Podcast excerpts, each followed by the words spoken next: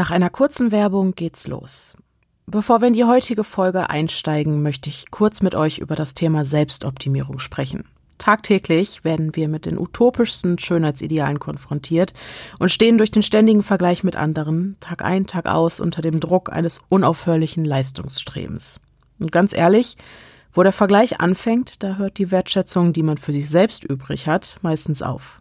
Das Problem daran ist, dass ihr, wenn ihr so sehr im Widerstand mit euch selbst seid, logischerweise auch gegen euch selbst arbeitet und damit steht ihr euch nicht nur für das Erreichen eurer Ziele selbst im Weg, ihr torpediert auch noch die wichtigste Beziehung, die ihr im Leben wahrscheinlich jemals führen werdet, nämlich die zu euch selbst.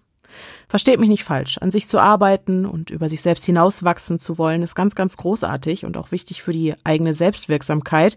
Nur vergesst bei all der Selbstoptimierung bitte nicht, aus Liebe zu euch selbst zu handeln und nicht aus dem Gefühl, so wie ihr jetzt seid, nicht gut genug zu sein. Ein Grundsatz, an den ich mich selbst auch immer wieder erinnern muss. Damit mir das gelingt, habe ich meinen Alltag mit vielen kleinen Angewohnheiten gespickt, die mich eben genau daran erinnern. Und eine dieser Angewohnheiten begleitet mich bereits seit anderthalb Jahren und das ist AG1, wobei man sagen muss, dass es bei mir relativ selten ist, dass ich eine Sache so lange durchziehe. Aber AG1 ist super unkompliziert in der Anwendung. Ich mische einfach einen Scoop des grünen Pulvers mit 250 Millilitern Mandelmilch und das jeden Morgen. Und dafür ist einfach immer Zeit und Platz in meiner Morgenroutine. Auf diese Weise erinnert mich AG1 jeden Tag aufs Neue daran, Verantwortung für mich und meine Gesundheit zu übernehmen und gut zu mir zu sein. Ein Scoop des grünen Pulvers enthält 75 hochwertige Inhaltsstoffe, Vitamine, Mineralstoffe, Botanicals, Bakterienkulturen und weitere Zutaten aus echten Lebensmitteln, wobei alle Mikronährstoffe mit einer hohen Bioverfügbarkeit bereitgestellt werden, sodass sie besonders gut vom Körper aufgenommen werden können.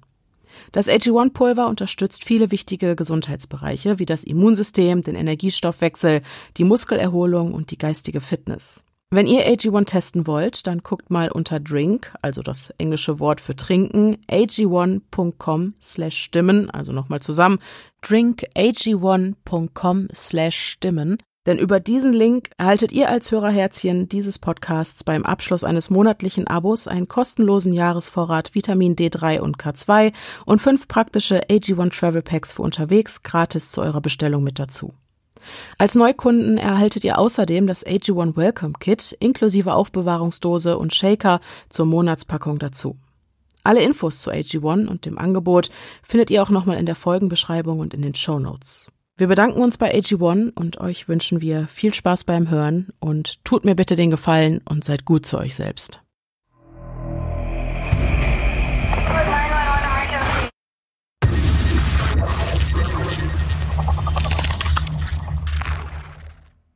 Hallo und herzlich willkommen zurück zu einer neuen Folge des Podcasts Stimme im Kopf. Mein Name ist Denise. Mein Name ist Pia. Und, und wir, wir, sind die Stimmen, die ihr gerade im Kopf habt.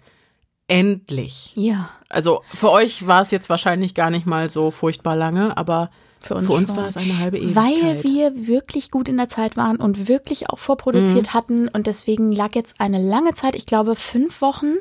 Ja. Oder sechs zwischen sogar. den Aufnahmen. Genau. Weil wir ein bisschen organisieren und planen mussten, auch genau. mit längerer Voraussicht. So ist es. Weil du im Urlaub warst und ganz viel auswärts im, im Studio. Studio. Genau. Genau, da müssen wir uns immer ein bisschen gut organisieren. Deswegen so war letzte Woche Pia ja auch nicht mit dabei. Leider, leider. Ich bedauere das. Ja. Ich habe noch nicht gehört. Aber ja, also ich bin zu zum jetzigen auch. Zeitpunkt, ne? Naja, komm, also die Folge ist drei Tage alt. Aber ich, äh, Entschuldigung.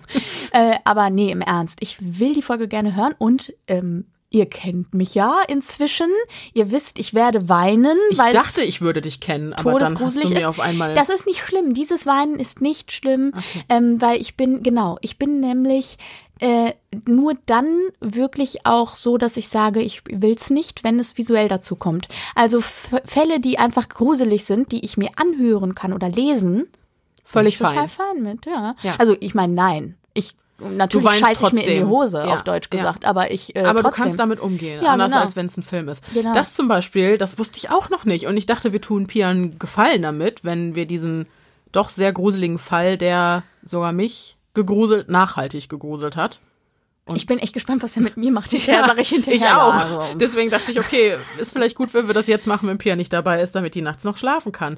Aber nein, sie sagte, ähm, ich bin ein bisschen traurig, dass ich nicht dabei sein kann. Ja. Heißt aber auch, dass wir sowas natürlich nochmal machen werden. Wenn und ich man, freue mich äh, sehr. sich die Reaktion so anschaut, ist es vielleicht auch sinnvoll, das Ja, ich freue mich sehr, dass die Folge bei euch so Anklang Cool. findet.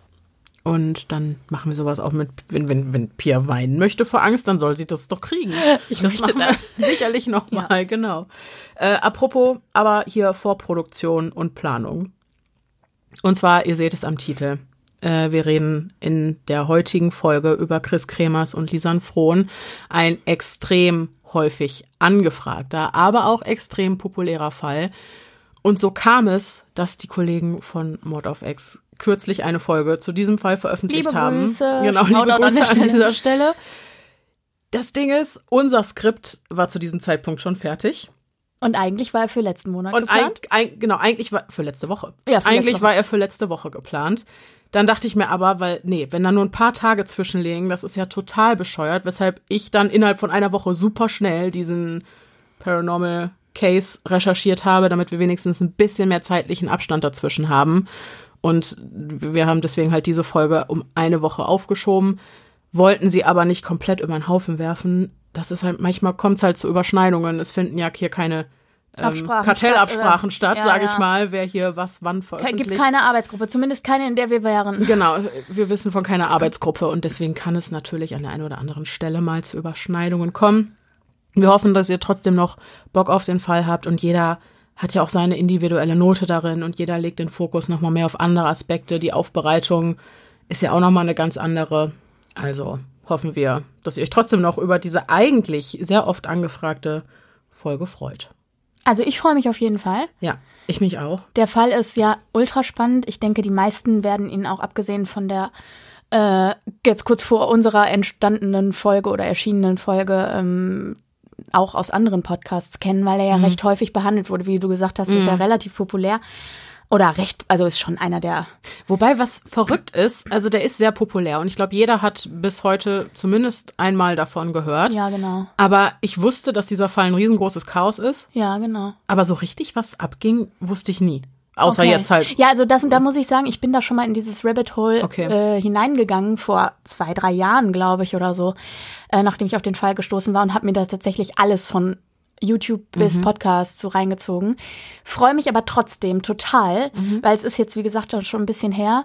Und ähm, ja, es ist ja einfach einer der mysteriösesten und spannendsten Fälle. Fälle überhaupt. Und ähm, ja, also äh, ich, ich sag mal so, ich habe gerade mal gespingst auf die Bilder, die wir in den Verlinkungen haben. Mir hat's das Herz zerrissen, liebe Freunde, weil das muss man nämlich wirklich auch einmal nur kurz vorausschicken.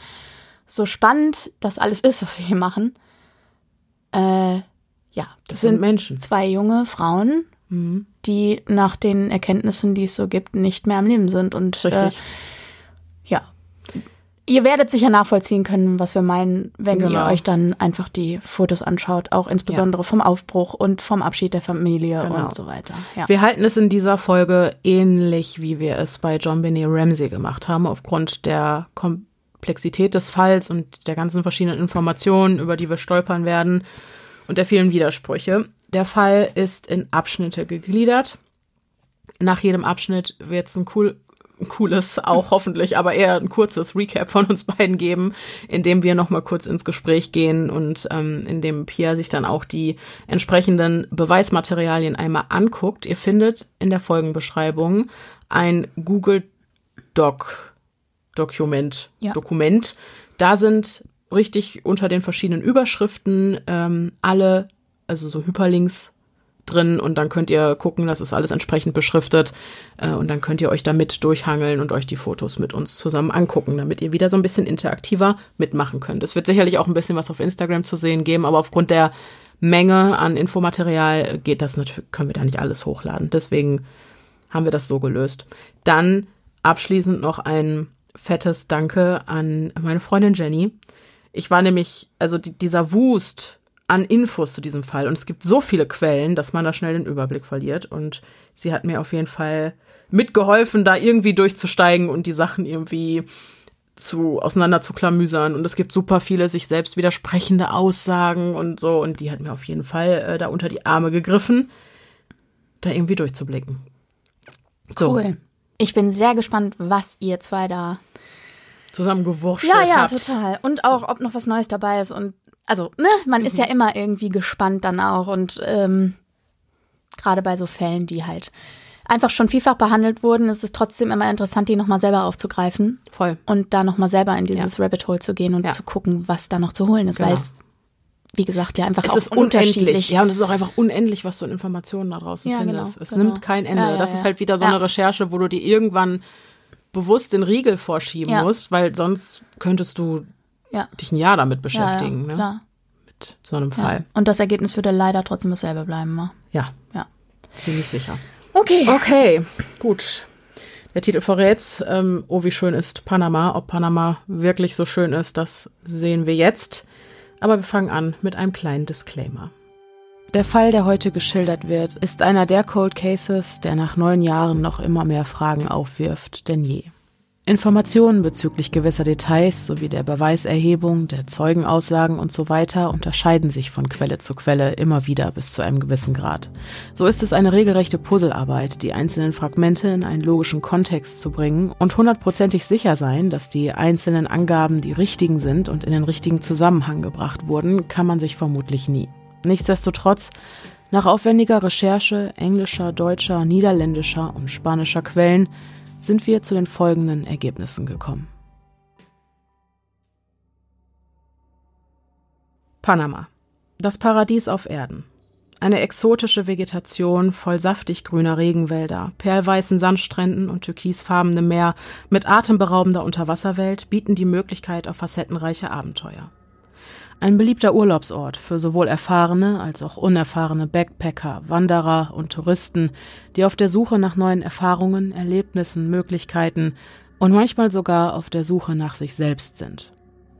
Es ist der 11. Juni 2014. Ein sonniger Tag, als die einheimische Irma Mirando aus dem Ngobe-Stamm einen Ausflug zum Culebra-Fluss macht, der sich in der Nähe des Dorfes Alto Romeo befindet. Normalerweise sucht sie den Bach in der Nähe ihres Zuhauses auf, doch verschlägt es sie hin und wieder an einen anderen Ort, und heute ist einer dieser Tage. Entlang des Ufers, auf der Suche nach einer schönen Stelle zum Innehalten, erblickt sie plötzlich etwas Blaues, das ihr in der sonst so durch und durch grün bewachsenen Umgebung ins Auge sticht. Als sie sich dem Gegenstand nähert, erkennt sie einen leicht beschmutzten, leicht beschädigten und doch relativ trockenen Rucksack. Ein eher untypischer Fund an einem solchen Ort, mitten im Regenwald. Sie blickt sich um, entdeckt jedoch keine Menschenseele. Vielleicht wurde er angespült, vergessen, verloren? Neugierig zieht sie den Reißverschluss auf und findet unter anderem zwei Smartphones, zwei Sonnenbrillen, eine Digitalkamera, eine Versichertenkarte, eine Flasche Wasser und zwei sauber gefaltete BHs. Irma greift nach der Plastikkarte und betrachtet sie. Der Name Lisanne Frohn springt ihr entgegen. Ist das nicht eine der beiden Frauen, die seit April vermisst werden? Sie verschließt den Rucksack wieder und ist kurze Zeit später mit ihrem Ehemann bei der Polizei, um den Beamten das Fundstück zu überreichen. So lautet zumindest eine der vielen Aussagen, die auf den verschiedensten Seiten im Netz kursieren, denn andere berichten wiederum, dass Louis Antencio, Irma Mirandos Mann, beim Fund des Rucksacks dabei gewesen sei. Ein Widerspruch, der bei dem Ermittler Martin Ferreira Zweifel schürt. So oder so kann die Polizei kurze Zeit nach Erhalt des Rucksacks bestätigen, dass es sich bei ihm tatsächlich um den der beiden jungen Niederländerinnen Chris Kremers und Lisanne Frohn handelt, die am 1. April auf einer Wanderung entlang des El Pianista Trails verschwunden sind. Mit diesem Rucksack hielt die Polizei also nach zehn Wochen den ersten handfesten Beweis auf die beiden verschollenen Frauen in den Händen, auf die noch viele weitere, sowohl verwirrende als auch verstörende Folgen werden. Doch um wen handelt es sich bei den beiden Frauen und was steckt hinter dem Fall, der nach neun Jahren noch immer in den Medien kursiert und immer wieder investigative Journalisten anzieht, die verzweifelt versuchen, das tragische Rätsel zu lösen. Um das zu erfahren, reisen wir einige Zeit in die Vergangenheit und schauen uns die Reise der Vermissten zunächst einmal genauer an. Die jungen Frauen Chris Kremers, 21, und Lisanne Frohn, 22, stammen aus der niederländischen Gemeinde Utrecht. Beide schließen im Jahr 2013 ihr Studium ab. Die als offene, kreative und verantwortungsbewusst beschriebene Chris studierte kulturelle Sozialpädagogik mit dem Schwerpunkt Kunstpädagogik an der Universität Utrecht, während Lisanne ihr Studium in angewandter Psychologie in Deventer abschließt und als aufstrebende, optimistische, leidenschaftliche und intelligente Volleyballspielerin beschrieben wird. Während des Studiums arbeiten sie beide im In den kleinen Harp, einem Restaurant in Amersfoort, und lernen sich dort besser kennen. Es dauert nicht lange, bis sich zwischen den beiden eine so innige Freundschaft entwickelt, dass Chris Lisanne anbietet, bei ihr ins Studentenwohnheim zu ziehen, welche das Angebot daraufhin mit Freude annimmt. Bereits zu diesem Zeitpunkt, wir befinden uns am Anfang des Jahres 2014, beginnen sie auf einen sechswöchigen Urlaub im schönen Panama zu sparen, den sie während ihres Zwischenjahres antreten möchten. Chris reiste bereits in der Vergangenheit mit ihrer Familie nach Peru und seit dieser Zeit zieht es die junge Frau mit dem rotblonden Haar immer wieder nach Lateinamerika. So kam auch der Vorschlag, Panama zu bereisen, von ihr. Und Lisanne ist begeistert von dieser Idee. Backpacking, Schwimmen, Wandern und die Welt erkunden. Doch stehen ein Spanischkurs und ehrenamtliche Tätigkeiten an einer einheimischen Schule auf der To-Do-Liste für den Urlaub der beiden Freundinnen an oberster Stelle. Sowohl Freunde als auch Familien spenden zu dem Geld für Spielzeug, welches Chris und Lisanne an die einheimischen Kinder Panamas verschenken möchten. Die Flüge werden gebucht und auch das geplante Ehrenamt wird über ein Reisebüro organisiert. Und dann, nach insgesamt sechs Monaten Sparen, Organisieren und Vorbereiten, ist es endlich soweit. Es ist Freitag, der 14. März 2014, als sich Chris und Lisanne am Flughafen von ihren Liebsten verabschieden, noch das ein oder andere Abschiedsfoto schießen und in den Flieger in Richtung Paradies steigen. Dass das die letzten gemeinsamen Momente mit ihren Liebsten waren, ahnt zu diesem Zeitpunkt noch niemand. Bereits einen Tag später, am 15. März, atmen die beiden schon die tropisch schwüle Luft im feuchten Milieu des mittelamerikanischen Staates, Costa Rica. Endlich. Das Abenteuer kann beginnen. Mit einem Bus reisen sie weiter bis nach Bocas del Toro, eine Provinz im Nordwesten Panamas, und von dort aus mit dem Boot nach Isla Colon, eine von sieben größeren Inseln der Inselgruppe Bocas del Toro an der Nordküste Panamas. Hier, am Karibischen Meer, verbringen Chris und Lisanne die ersten zwei Wochen ihres sechswöchigen Aufenthaltes und genießen die Zeit unter Sonne und Palmen mit regionalen kulinarischen Köstlichkeiten, Sightseeing, Drinks und Tanzen bis in die späten Abendstunden hinein. Ein Traum von einem Urlaub mitten im Paradies. In Bocas del Toro lernen sie, wie es der Zufall so will, zwei junge niederländische Männer kennen, mit denen sie fortan viel Zeit verbringen. Am 26. März erhalten sie noch eine kurze Bestätigungsmail, in der ihnen mitgeteilt wird, dass das Ehrenamt am Dienstag, den 1. April 2014, an ihrem Hauptzielort beginnen soll. Voller Vorfreude kommen die beiden also am 29. März 2014 am Zielort ihrer langen Reise an. Alto Bouquet im Südwesten Panamas. Ein idyllisches Örtchen in einem wunderschönen Tal. Hier treffen die beiden jungen Frauen auf ihre Gastfamilie, in dessen Obhut sie die nächsten vier Wochen ihres Aufenthaltes verbringen und zusätzlich eine Spanischschule in der Nähe besuchen werden. Ihre Gastmutter, Miriam Guerra, ist es bereits gewohnt, internationale Studenten und Studentinnen und Backpacker bei sich aufzunehmen und ihnen ein Dach über dem Kopf zu bieten und das sogar mit separatem Hauseingang. Chris und Lisanne fühlen sich bei Familie Guerra gut aufgehoben und nach kürzester Zeit fast wie zu Hause. Sie teilen sich dort zu zweit ein Zimmer, essen gemeinsam mit der Familie, lernen die Einheimischen kennen und erkunden die Gegend. Am Dienstag, den 1. April 2014, ist es dann endlich soweit.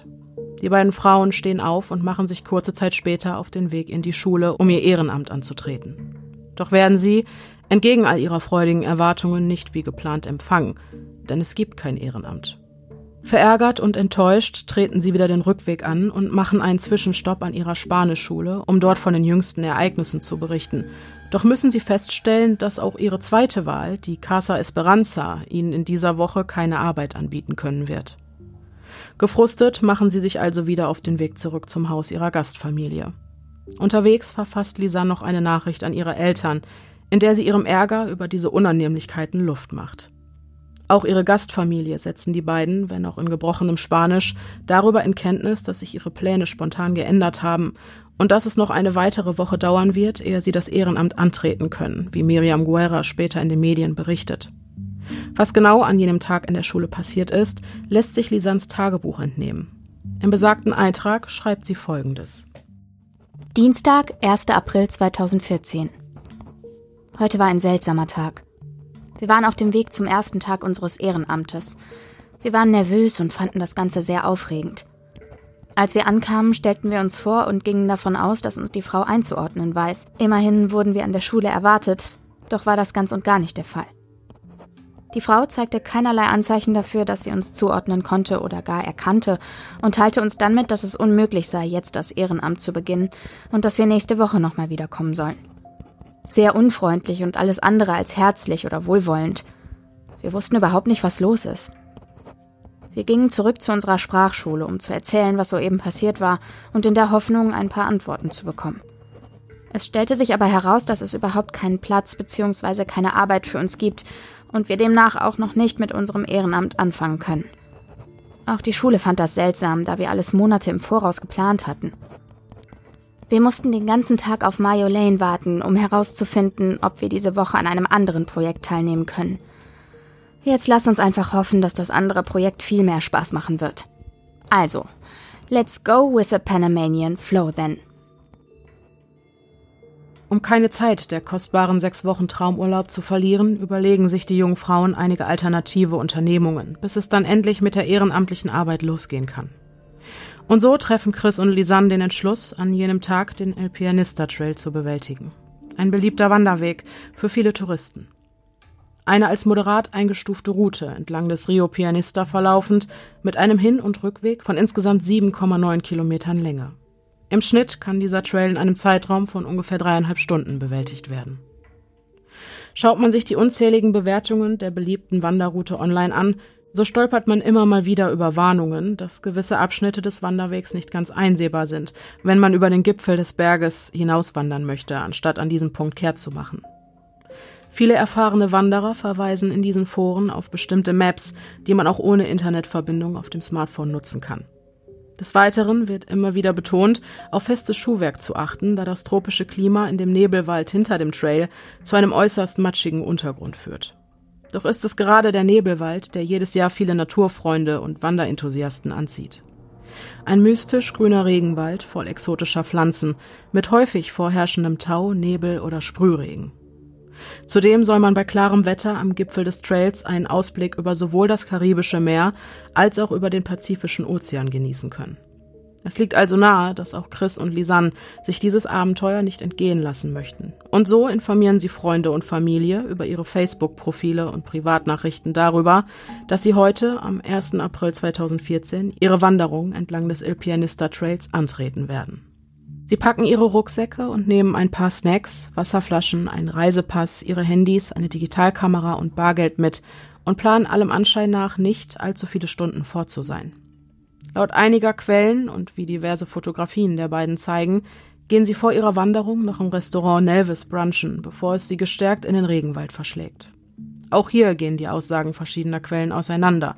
So behaupten einige, sie seien mit zwei niederländischen jungen Männern brunchen gewesen, während andere postulieren, die Frauen seien nur zu zweit gewesen. Kurze Zeit später sitzen sie dann auch schon im Taxi von Leonardo Arthur G. und werden von ihm an einer Stelle zwischen dem Il Pianista Trail und dem Pidra del Lino Trail abgesetzt. Nach der späteren Aussage des Taxifahrers sollen die beiden jungen Frauen gegen 13.30 Uhr bis 14 Uhr an dieser Stelle aus seinem Taxi gestiegen sein. Von dort aus gelangen sie zum Restaurant Il Pianista, welches sich am Fuße des Trails befindet. Hier treffen sie auf den Besitzer des Lokals und seinen Hund Azul, ein sibirischer Husky, der schon häufiger Touristen und Touristinnen auf ihren Wanderungen begleitet hat, genauso wie er es auch an diesem Tag tun wird. Der Husky begleitet Chris und Lisanne also auf ihrem Weg über den Il Pianista Trail, wobei sie kurz nach Aufbruch noch von einigen Einheimischen gesehen werden. Laut den Aussagen einiger Bewohner hätte man die jungen Frauen mehrfach darauf aufmerksam gemacht, den Trail nicht ohne Begleitung zu bewältigen, da dieser gefährlich für ortsfremde und unerfahrene Wanderer sei. Trotz der zahlreichen Warnungen entschieden sich Chris und Lisanne für die Wanderung und laufen los. Am Nachmittag taucht Azul wieder am Restaurant auf, jedoch ohne die beiden Frauen. Zu diesem Zeitpunkt macht sich jedoch noch niemand Gedanken darüber, wo sie hätten bleiben können, ob es ihnen gut geht oder ob etwas hätte passiert sein können. Und auch die Gastfamilie macht sich in diesem Augenblick noch keinerlei Sorgen. Zwei junge, clevere Frauen, die ans andere Ende der Welt reisen. Sicherlich sind sie feiern, tanzen und mit anderen jungen Menschen zusammen. Niemand ahnt, dass man für die nächsten zehn Wochen keine einzige Spur mehr von den beiden Niederländerinnen finden wird. Und so deckt ihre Gastmutter Miriam am nächsten Morgen, den 2. April, wie gewohnt den Tisch und bereitet Chris und Lisans Frühstück zu, bevor sie im Anschluss wie gewohnt zur Arbeit geht. Der erste Verdacht, dass etwas nicht stimmt, kommt auf, als die beiden jungen Frauen nicht zur vereinbarten Zeit am nächsten Morgen um 8 Uhr am Treffpunkt mit dem Reiseführer Feliciano González auftauchen, um eine Kaffeeplantage zu besichtigen. Diesen Termin hatte die Spanischschule am vorherigen Tag vereinbart, um den beiden Frauen eine Alternative zum im ihres Ehrenamtes anzubieten. Nach einigen Angaben sollen die beiden bereits am vorherigen Tag von Feliciano an der Schule gesehen worden sein, weshalb er sich nun an diese wendet, doch kann man ihm hier über den Verbleib der jungen Frauen keine Auskunft geben. Kurz darauf wird der Kontakt zur Gastmutter der beiden aufgenommen. Miriam erteilt Feliciano die Erlaubnis, in ihr Haus zu gehen, damit er nach den beiden sehen kann und verrät ihm dafür, wo er den Zweitschlüssel für die Haustür findet. Im Haus der Guerras findet der Reiseführer das von Miriam zubereitete Frühstück jedoch unberührt vor. Auch im gemeinsamen Zimmer gibt es keine Hinweise, aufgrund derer man auf den Verbleib der jungen Frauen schließen könnte. Am Abend des 2. April wird schließlich die Polizei über das Verschwinden der Frauen informiert, sowie auch die Familien der beiden, die bereits in Sorge waren. Laut den Aussagen der Angehörigen sollen sie jeden Tag, und das sehr regelmäßig, Nachrichten mit Lisanne und Chris ausgetauscht haben, doch war der Schriftverkehr abrupt zum Stillstand gekommen. Am 3. April, also zwei Tage nach der plötzlichen Funkstille, startet eine groß angelegte Suchaktion. Und am 6. April fliegen die Eltern der beiden zusammen mit niederländischen Detektiven nach Panama. Sie versprechen eine Belohnung in Höhe von 30.000 Dollar an die Personen, die beim Auffinden ihrer Töchter helfen können. Zu einem späteren Zeitpunkt soll die Summe auf 40.000 Dollar erhöht worden sein. Jede Möglichkeit auf Hilfe wird angenommen und über die nächsten elf Tage, also bis zum 14. April, durchkämmen Freiwillige, Suchhunde, Polizisten und Helikopter das gesamte Areal in der Hoffnung, Chris und Lisanne unversehrt wiederzufinden. Die Suche wird allerdings zusätzlich erschwert, da in den Monaten April bis Dezember die Regenzeit vorherrscht und damit jegliche Spuren, die man eventuell hätte finden können, durch heftige Regenfälle verwischt worden sein könnten. Ganze zweimal wird der gesamte Il Pianista Trail und die umliegende Umgebung abgesucht. Ohne jeden Erfolg. Danach wird die Suchaktion eingestellt und die Frauen als verschollen erklärt. Doch gibt es schon jetzt Theorien und Spekulationen bezüglich des plötzlichen Verschwindens der beiden Frauen. Die Polizei vermutet, dass ein Unfall, um genau zu sein ein Sturz von einer sogenannten Affenbrücke, verantwortlich für das Verschwinden sein könnte und Chris und Lisanne vom Strom des Flusses mitgerissen worden sein müssen. Schließlich ist es in diesem Gebiet nass und rutschig. Entsprechend scheint dies die naheliegendste Erklärung für die Behörden und den Generalstaatsanwalt vor Ort zu sein. Ab diesem Zeitpunkt wird es still rund um den Fall. Wochen vergehen ohne irgendeine neue Spur, geschweige denn ein Lebenszeichen. Flyer und Plakate hängen in der Umgebung, doch niemand meldet sich mit einem neuen Hinweis. Niemand hat etwas gesehen. Bis zum 14. Juni, womit wir uns wieder am Anfang unserer Fallschilderung befinden. So traurig das plötzliche Verschwinden der beiden jungen Touristinnen auch ist, so viel Schmerz, wie es bei den Hinterbliebenen verursacht, so sehr kann man auch davon ausgehen, dass man sich als nahestehende Person an jedes noch so kleine bisschen Hoffnung klammern und fest daran glauben wird, dass es Chris und Lisanne gut geht, dass sie noch irgendwo da draußen sind, unversehrt und wohlauf, und irgendwann genauso plötzlich wieder auftauchen, wie sie verschwunden sind. Doch genau diese Hoffnungen werden in den darauf folgenden Tagen durch neue Funde und Beweiserhebungen zerschmettert, als der Rucksack von den Ermittlern genauer unter die Lupe genommen wird, der nach Angaben eines Einheimischen ungefähr zwei Tage Fußmarsch vom Startpunkt der Frauen gefunden worden sein soll. Von außen betrachtet weist der Rucksack folgende Merkmale auf. Die Naht der Verbindung zwischen Riemen und Beutel ist lose. Die Kunststoffverschlüsse zeigen tiefe Kratzer. An einigen Stellen weist der Stoff Verfärbungen auf und ein kleines Stück Stoff in der Größe von ungefähr 30 mal 15 Millimetern fehlt an der oberen rechten Ecke. Angrenzend an dieses Loch befindet sich ein kleiner Riss mit einer Länge von circa 10 Millimetern und den kleinen Stoffschaden umgebend sind ausgefranstes Material und Verfärbungen zu erkennen. Die Art des Stoffschadens lässt eine Beschädigung durch einen scharfen Gegenstand vermuten und nicht durch einen gewöhnlichen Riss. Erster Abschnitt, erster Hinweis. Jawohl. Also, ich habe, während wir, also während ich dir gelauscht habe, mhm. habe ich gegoogelt, beziehungsweise mein Kommut befragt. was ja eine Wander-App ist, ähm, die ich sehr häufig benutze, wenn wir im Urlaub sind, äh, gucken wir uns unsere Trails immer darüber aus. Und ich habe einen Eintrag gefunden zum El Pianista. Ich habe einfach mal jetzt einen gegeben, weil ich gedacht habe, so auf die Schnelle. Ich habe nur einen gefunden, der auch nach 2014 eingepflegt wurde, quasi von einer Wandererin. Ähm, und dort ähm, wollte mir einfach nochmal die Gegebenheiten des Ja. Trails angucken, wollte einfach nochmal gucken, was sagen die anderen das, so. Mhm. Ja, und hätte mich das abgeschreckt oder so. Ne? Also das wollte ich einfach, einfach mal checken. Wäre ich das, wäre ich dort gewandert, äh, so. Ich wäre dort definitiv gewandert. Das ist nämlich Ja? wirklich kein wildes Ding. Ja, der also soll, das ist tatsächlich. es äh, ist auch ein richtiger Weg. Also, Genau, genau, ne? genau. Es gibt einen richtigen ist- Trail und der ist, ähm, also ich habe jetzt nochmal geguckt, das, was ich da gefunden habe, waren irgendwie äh, so knapp acht Kilometer, drei Stunden zwölf und 560 Höhenmeter. Ist eine mittelschwere Wanderung, die aber für jemanden, der eine einigermaßen gute Kondition hat, gut zu bewältigen Mhm. So wurde ist. er ja auch eingestuft. Genau, ja, genau. Ich wollte nur einmal gucken, was so mein Eindruck wäre, weil ich Mhm. Ja gut, gerne wandere, Ja. habe ich so gedacht, ich gucke jetzt einfach mal, hätte ich mir es zugetraut, hätte ich mir es nicht Mhm. zugetraut oder ne, so. Und ich glaube, ja, auf jeden Fall. Und ich hätte es auch in meinen Wandersneakers gemacht. So, also, Mhm. ne, so. Ähm, worauf hingewiesen wird, auch in diesem, in der Beschreibung dieses Trails Mhm. quasi, dass man darauf achten soll, dass man festes Schuhwerk hat und so. Aber das, was die mitgenommen haben, auch das, deswegen wollte ich gucken, was, was hätte ich mitgenommen, weißt du? Also Mhm. Ja, ja, ich, hatte, ich hatte halt überlegt, wie Ja. resoniert das bei mir? Ja. Und ähm, die haben ja, also was sie alles dabei hatten, ein bisschen Snacks, Flasche Wasser, Wasser. und sowas.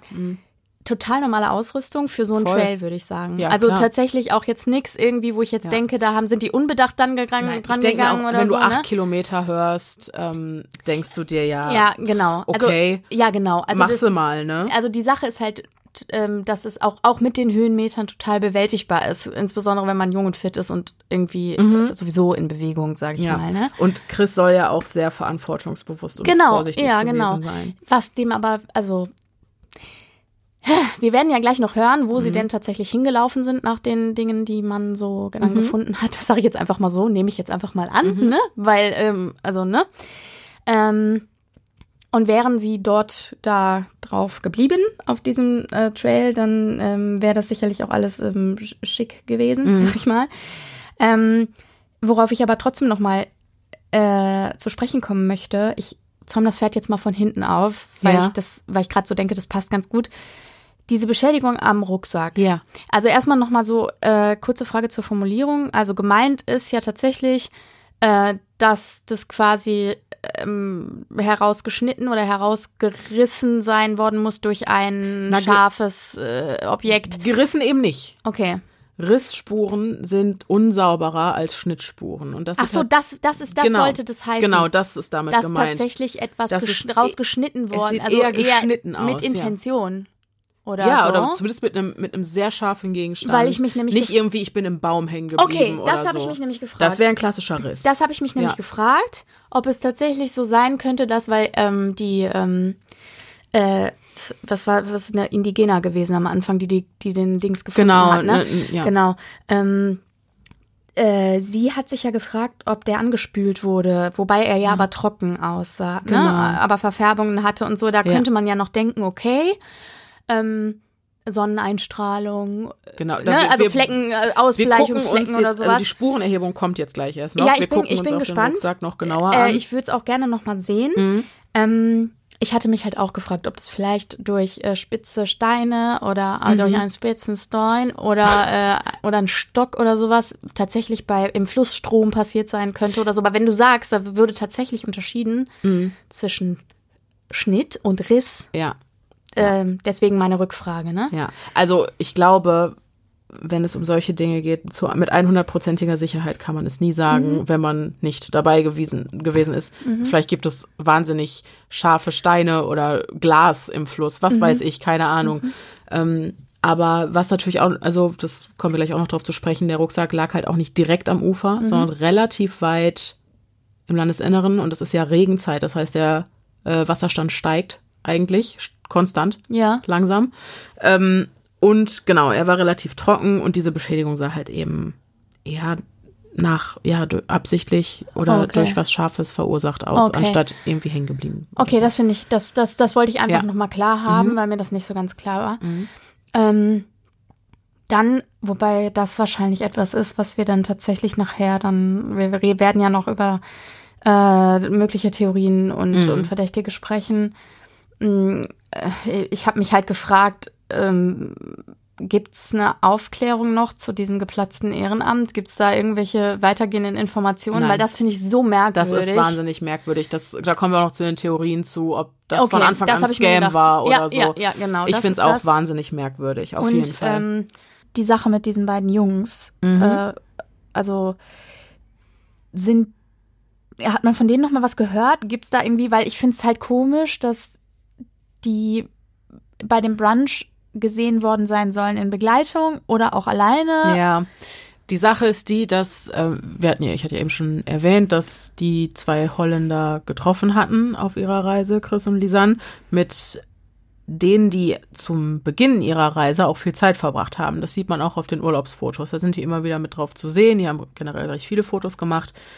Aber auf den Bildern vom Brunch sieht es tatsächlich so aus, als wären die beiden nur zu zweit gewesen.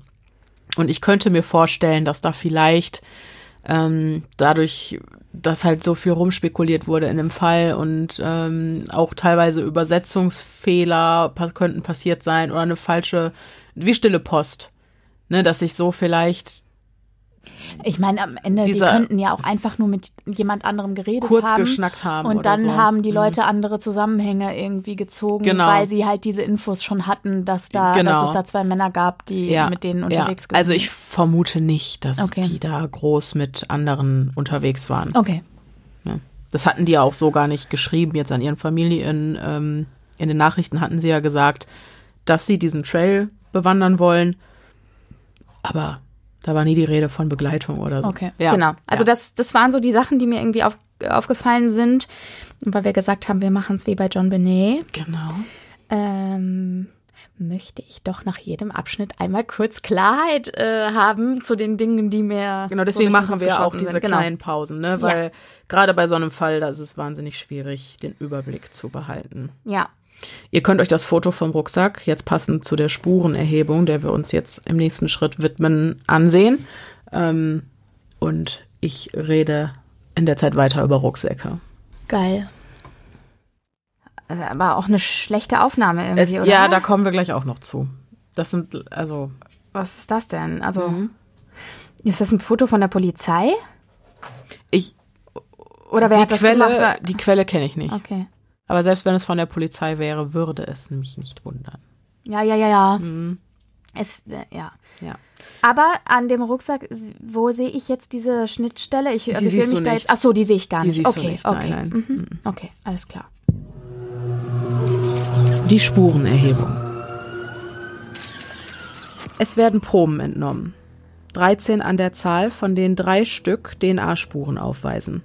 Laut des Instituts für Hämopathologie in Hamburg verhält es sich mit DNA-Spuren so, dass Luftfeuchtigkeit, Temperatur, Luftbewegung und Wasserkontakt zum Erhalt der Spuren beitragen oder eben zu deren Vernichtung führen können.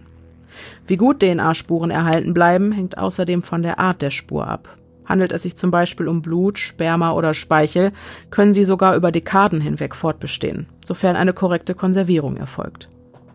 So stellen warme Temperaturen und ein laues Lüftchen die perfekten Bedingungen dar, um eine DNA-Spur gut zu konservieren. Während dies in der Rechtsmedizin manuell geschieht, beispielsweise mit einem Föhn auf kleinster Stufe, passiert es unter freiem Himmel auf natürliche Weise, durch sowohl das Mikro- als auch Makroklima. Auf diese Weise entstehen mitunter auch Mumien auf natürliche Art, da sie den für diesen Prozess günstigsten Bedingungen ausgesetzt sind. Kritisch hingegen sind Feuchtigkeit und Luftabschluss, also eine eingeschränkte Luftzufuhr. Das beste Beispiel für dieses Worst-Case-Szenario wäre das Pausenbrot, welches man vor den Sommerferien in der Brotdose vergessen hat und einem nach sechs Wochen nach einer unangenehmen Überraschung entgegenschaut. Auch haben Studien aus der Rechtsmedizin gezeigt, dass DNA-Spuren auf Stoff mehrere Tage unter Wasser erhalten bleiben können, abhängig von dessen Fließgeschwindigkeit und Temperatur. Führt man sich nun die klimatischen Bedingungen in den Tropen Panamas vor Augen, und das wohl bemerkt mitten in der Regenzeit, stellt sich die Frage, wie die Spuren bei einem so feuchten Milieu auf der Oberfläche des Rucksacks erhalten bleiben konnten. Schließlich sind nicht nur ein paar Tage, sondern ganze zehn Wochen vergangen, ehe der Rucksack nach dem Verschwinden von Chris und Lisan aufgefunden wurde. Die einfache Schlussfolgerung ist, dass es sich bei den Spuren um die von den beiden jungen Frauen handelt. Jedoch kann festgestellt werden, dass keine der Spuren mit ihrer DNA übereinstimmt. So lässt sich also logisch schlussfolgern, dass die Spuren eines Menschen nach zehn Wochen unter diesen Bedingungen nicht mehr vorhanden sein dürften und dass es andere Menschen geben muss, die Kontakt zu dem Rucksack in dem Zeitraum, in dem die beiden Frauen schon vermisst wurden, gehabt haben müssen. Ob die Spuren zu der Finderin und ihrem Ehemann gehören, ist jedoch unklar und selbst wenn dem so wäre, so würde noch immer ein DNA-Fund übrig bleiben, der einer bislang nicht identifizierten Person zuzuordnen ist. Fragen? Ja. Äh, äh, also es wurde gar nicht erst abgeglichen mit den Findern. Das ist meine Frage. Genau. Also für den Fall, dass das dazu gehört und dann noch eine dritte Person, ja und äh, Nein. Hat man denn mit den beiden abgeglichen? Mit den Findern? Nee, mit äh, Lisanne und. Ja, ja, das, hat nicht gepasst. Das hat nicht das gepasst. War nicht also es gab ihre drei DNA-Spuren. DNA mhm. Keine davon gehörte und, Chris oder und man Lisanne. hat aber kein. Nein. Nö. Nö. Oh. oh, okay. Okay. Ja. Der Inhalt. Im Inneren des Rucksacks befinden sich folgende Gegenstände. Eine schwarz-graue Digitalkamera von Canon, eine 16 GB Speicherkarte, eine Kamerahülle, ein weißes Samsung Modell Galaxy S3 ohne Speicher oder SIM-Karte mit einer blauen oder grünen Hülle, das unterscheidet sich von Quelle zu Quelle, in welcher sich ein kleiner Geldbetrag befindet. Ein schwarzes iPhone mit roter Hülle. Zwei BHs, ein schwarzer und einer mit Blumenmustern, zwei Sonnenbrillen, eine davon mit pinken, rechteckigen Gläsern, die andere mit schwarz-braunen, runden Gläsern, beide in intaktem Zustand. Ein Schlüssel mit blauer Schlüsselkette, ein persönlicher Gegenstand, hier gibt es keine weiter definierten Informationen, eine Versicherungskarte von Lesan Frohn, ein Betrag in Höhe von insgesamt 88 Dollar und eine Schnecke und eine kleine Muschel. Auf den Beweisfotos des Rucksacks ist zudem eine Wasserflasche zu sehen, bei welcher nicht einsehbar ist, ob diese zum Fundzeitpunkt leer oder mit Wasser befüllt gewesen ist. Ähm, diese Wasserflasche ist allerdings kein offiziell gelisteter Inhalt. Ich sehe dein fragendes Gesicht. Das eine Handy hatte keine SIM-Karte und keine Speicherkarte. Mhm. Das finde ich schon komisch. Mhm. Weiß man, ob das beim iPhone auch so war? Da war wohl alles. Das ich denke, sonst würde es hier doch stehen. Ja, ja, ja, ja. Wobei, also, also da stehen ja vielleicht Dinge, auch nicht. Also waren. ich gehe davon aus. Also es steht zumindest nirgendwo, dass das also, auch beim iPhone gefehlt es hat. Es gab diese Hülle, das mit der Hülle und dem, wir stecken da mal Geld rein, das kennen wir, glaube ich, alle. Mhm. Äh, weiß nicht, du gehst in den Club, okay, wo packe ich mein Geld rein? Ich habe nur die Mini-Handtasche dabei, da kommt in die Hülle vom Handy. Also, genau. Äh, same, same on Wanderungen kann ich mhm. total, on Wanderungen, on, same, same on, Wanderungen. Also, äh, auf Wanderungen kann ich das auch total nachvollziehen, dass man so macht, ne? Mhm. Ähm, das Einzige, was ich komisch finde, ist, dass da angeblich keine SIM-Karte und keine. Mhm. Also ich meine, selbst wenn, also angenommen, ja, die haben sechs Wochen geplant. Das heißt, das ist ein Zeitraum, wo du dir vielleicht auch nicht unbedingt eine einheimische SIM-Karte zulegst. Mhm. Ist total legitim, verstehe ich. Aber du hast dann doch trotzdem die deutsche SIM-Karte da drin, dann hast du vielleicht Roaming aus oder so.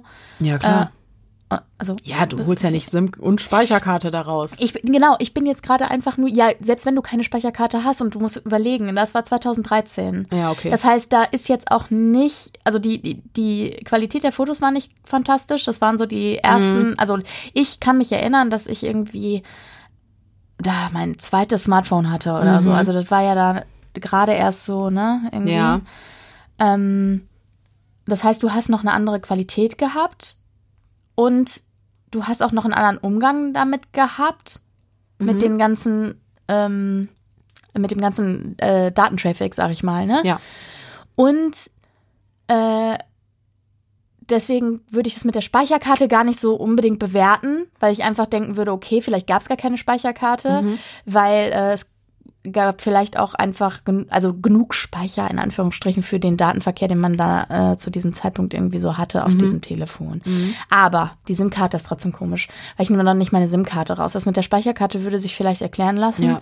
aber ich nehme noch nicht meine SIM-Karte raus. Vor allem, ja, wann, wann, wann wird denn beides entfernt aus so Handys? Wenn man Spuren verwischen möchte. Ja, ja, das genau. ist ja der Ja, typische ja, ja. Move, den man auch aus ähm, Genau. Filmen kennt. Ja, auf jeden Handy Fall. oder die Karten in die. Mikrowelle legen oder so, keine Ahnung. ja. Deswegen, das ist schon sehr seltsam. Ich Mir fällt kein Szenario komisch. ein, in dem man äh, davon ausgehen kann, dass äh, Lisanne oder Chris, ich weiß gerade nicht mehr, wem das Samsung gehörte, hören wir gleich noch, ähm, gesagt haben könnte, ich hole die Ich nehme es jetzt mal raus. Ja. ja. Macht keinen Sinn. Besonders die Mobilgeräte der beiden Frauen, als auch ihre Digitalkamera, werden im Anschluss genauer inspiziert und auf weitere Hinweise überprüft. Die Smartphones.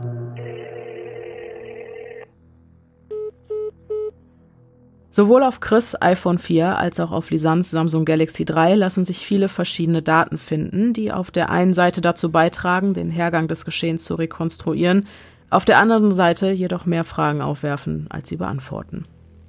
So kann man den Protokolldateien beider Betriebssysteme entnehmen, zu welcher Uhrzeit sie welchen Empfang hatten, wie hoch der Akkustand des jeweiligen Geräts gewesen ist, wenn eine Internet- oder GPS-Verbindung bestand, wann eine PIN eingegeben oder ein Anruf getätigt wurde, sowie die Nutzung verschiedenster Apps und der Kameras. Zu Beginn kann man den Daten entnehmen, dass der Akkustand um 11.40 Uhr am Tag des Verschwindens auf Chris iOS bei 51 Prozent lag und auf Lisans Android bei 49 Prozent. Schon allein dieses Detail verrät uns, dass die beiden jungen Frauen nicht beabsichtigt haben können, länger als ein paar Stunden fort zu sein. Bereits um 13.14 Uhr verschaffte sich das Android Zugang zu Google Maps auf dem Gipfel des Trails. Eine Information, die der Aussage des Taxifahrers widerspricht. So habe dieser die beiden Frauen laut eigener Aussage ja erst zwischen 13.30 Uhr oder 14 Uhr zwischen dem Il Pianista Trail und dem Piedra del Lino Trail abgesetzt. Nur kurze Zeit später, um 13.38 Uhr, also 28 Minuten nach dem Aufruf der Karte, verliert das iPhone das GSM-Netz, also das Telekommunikationsnetz Global System for Mobile Communication, welches es Mobilgeräten ermöglicht zu telefonieren und im Internet zu surfen. Man kann davon ausgehen, dass Lisans Android zu ungefähr selben Zeit die Verbindung verlor. Um 16.39 Uhr erfolgt der erste Versuch, über das iPhone den Notruf über 112 zu kontaktieren und nur zwölf Minuten später, um 16.51 Uhr, folgte ein weiterer Fehlversuch, dieses Mal aber über das Samsung. Es dauerte also nur wenige Stunden, nachdem Chris und Lisanne den El Pianista Trail gemeinsam mit dem sibirischen Husky Azul betreten hatten, ehe sich etwas so Tragisches abgespielt haben muss, dass beide Frauen dazu veranlasste, den Notruf zu wählen. Schon hier lassen die seltsamen Umstände des Falles Raum für jede Menge Spekulationen. So hatten beide Mobilfunkgeräte bereits zu diesem Zeitpunkt seit ungefähr drei Stunden keinerlei Empfang mehr. Grundsätzlich wäre das nicht problematisch. Doch die Tatsache, dass sie nicht zurück zum Gipfel gegangen sind, an welchem die Handys eine Verbindung hätten herstellen können, spricht für Möglichkeiten, die Schreckliches vermuten lassen. So hatte ja Lisanne, als sie den Gipfel erreichten, über die Maps-App ihres Mobiltelefons noch einmal die Karte eingesehen, weshalb davon auszugehen ist, dass den Frauen bewusst war, dass sie an diesem Ort Empfang haben würden. Wenn sie also so dringend Hilfe brauchten, warum sind sie nicht an diese Stelle zurückgekehrt? Gründe für das Verharren in ihrer Position gibt es viele. Ein Orientierungsverlust, der den Rückweg unmöglich machte, eine eingeschränkte Mobilität beider Frauen oder einer der beiden aufgrund schwerer Verletzungen, eine eingeschränkte Bewegungsfreiheit durch äußere Faktoren oder aber die bloße Angst davor, es zu tun.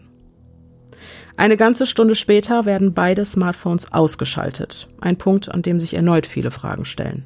Was ist schwerwiegend genug, um den Rettungsdienst kontaktieren zu müssen, es aber in einem Abstand von sage und schreibe zwölf Minuten zu tun, nur um im Anschluss beide Mobilgeräte auszuschalten? Auch wenn zwölf Minuten im Allgemeinen keinen langen Zeitraum darstellen, so können zwölf Minuten in einer Notsituation über Leben und Tod entscheiden. War der Notfall also vielleicht doch nicht gravierend genug, um es häufiger zu versuchen, nachdem sie gesehen hatten, dass es an der Stelle, an der sie sich befanden, keinen Empfang gab? Wollten sie den Akku schon? Waren sie vielleicht nicht selbst für das Ausschalten der Smartphones verantwortlich und es war ab einem gewissen Zeitpunkt eine dritte Person involviert? Obgleich die Spekulationen zunächst weit hergeholt klingen mögen, werden wir hier im Laufe des Falles feststellen, warum es mehr als gerechtfertigt ist, die simple Theorie verunfallt, weil von einer Brücke gestürzt und anschließend vom Fluss mitgerissen, in Frage zu stellen. Ganze 13 Stunden später, am 2. April um 6.58 Uhr morgens, wird Lesans Android dann wieder eingeschaltet, die Notrufnummer 112 ein weiteres Mal gewählt und nachdem abermals keine Verbindung aufgebaut werden konnte, wieder ausgeschaltet. Nach etwas über einer Stunde folgt ein erneuter Versuch mit identischem Ablauf, doch dieses Mal mit Chris iOS. Im Anschluss wird das Android dreimal ein- und wieder ausgeschaltet. Selbes Prozedere. Um 10.52 Uhr wurden sowohl 112 als auch 911 ohne Erfolg gewählt. Das Gerät wird ausgeschaltet. Um 13.50 Uhr wird das Handy ohne einen Anrufversuch ein- und wieder ausgeschaltet, bis es um 16.19 Uhr abermals eingeschaltet wird, doch blieb es von da an die ganze folgende Nacht über an. Die Aufzeichnungen zwischen 2.21 Uhr in der Nacht und 7.36 Uhr am Morgen zeigen, dass die Wetter-App genutzt wurde und im Anschluss diverse Apps, wobei nicht genau klar ist, um welche es sich dabei handelte. Bis der Akkustand schließlich um 7.36 Uhr nur noch bei einem Prozent lag und man davon ausgehen kann, dass das Mobilgerät kurze Zeit später ein für alle Mal ausging. Von da an zeigt das iPhone von Chris immer wieder Aktivitäten, wobei entweder der Notruf vergebens gewählt wurde oder das Handy ohne einen Versuch, den Notruf zu erreichen, nach dem Einschalten einfach wieder ausgeschaltet wird. Um 15.49 Uhr wird ein WhatsApp-Kontakt angesehen.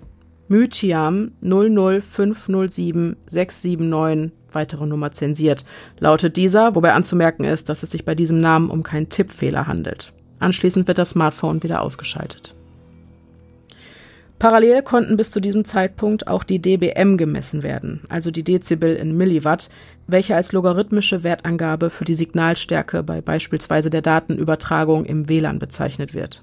Das bedeutet, dass das iPhone zwar einen Funkturm lokalisieren, eine Verbindung allerdings nicht in der Stärke aufbauen konnte, die nötig gewesen wäre, um Anruf tätigen oder empfangen zu können.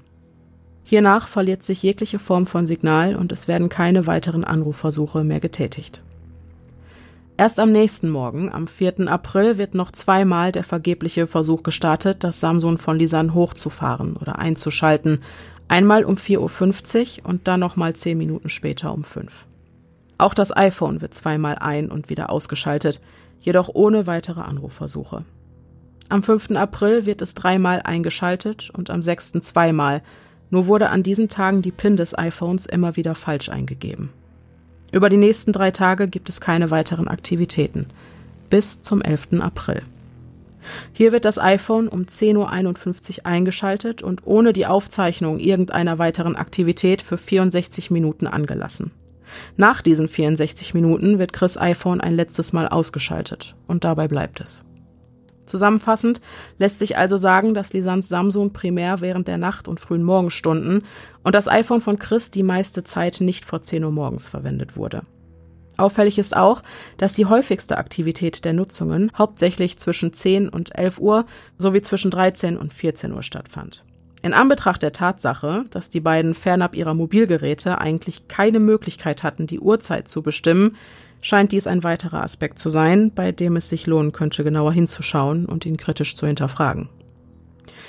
Vor allem die Frage, weshalb die PIN des iPhones nicht mehr korrekt eingegeben wurde, ganz unabhängig davon, dass der Notruf auch ohne die Eingabe einer PIN abgesetzt werden kann, solange sich eine gültige SIM-Karte im vorliegenden Gerät befindet, könnte zu der Annahme führen, dass vielleicht eine dritte Person in das Geschehen involviert war und sich Chris Handy ab einem gewissen Punkt zu eigen gemacht hat bzw. Zugriff auf das Gerät erlangen wollte.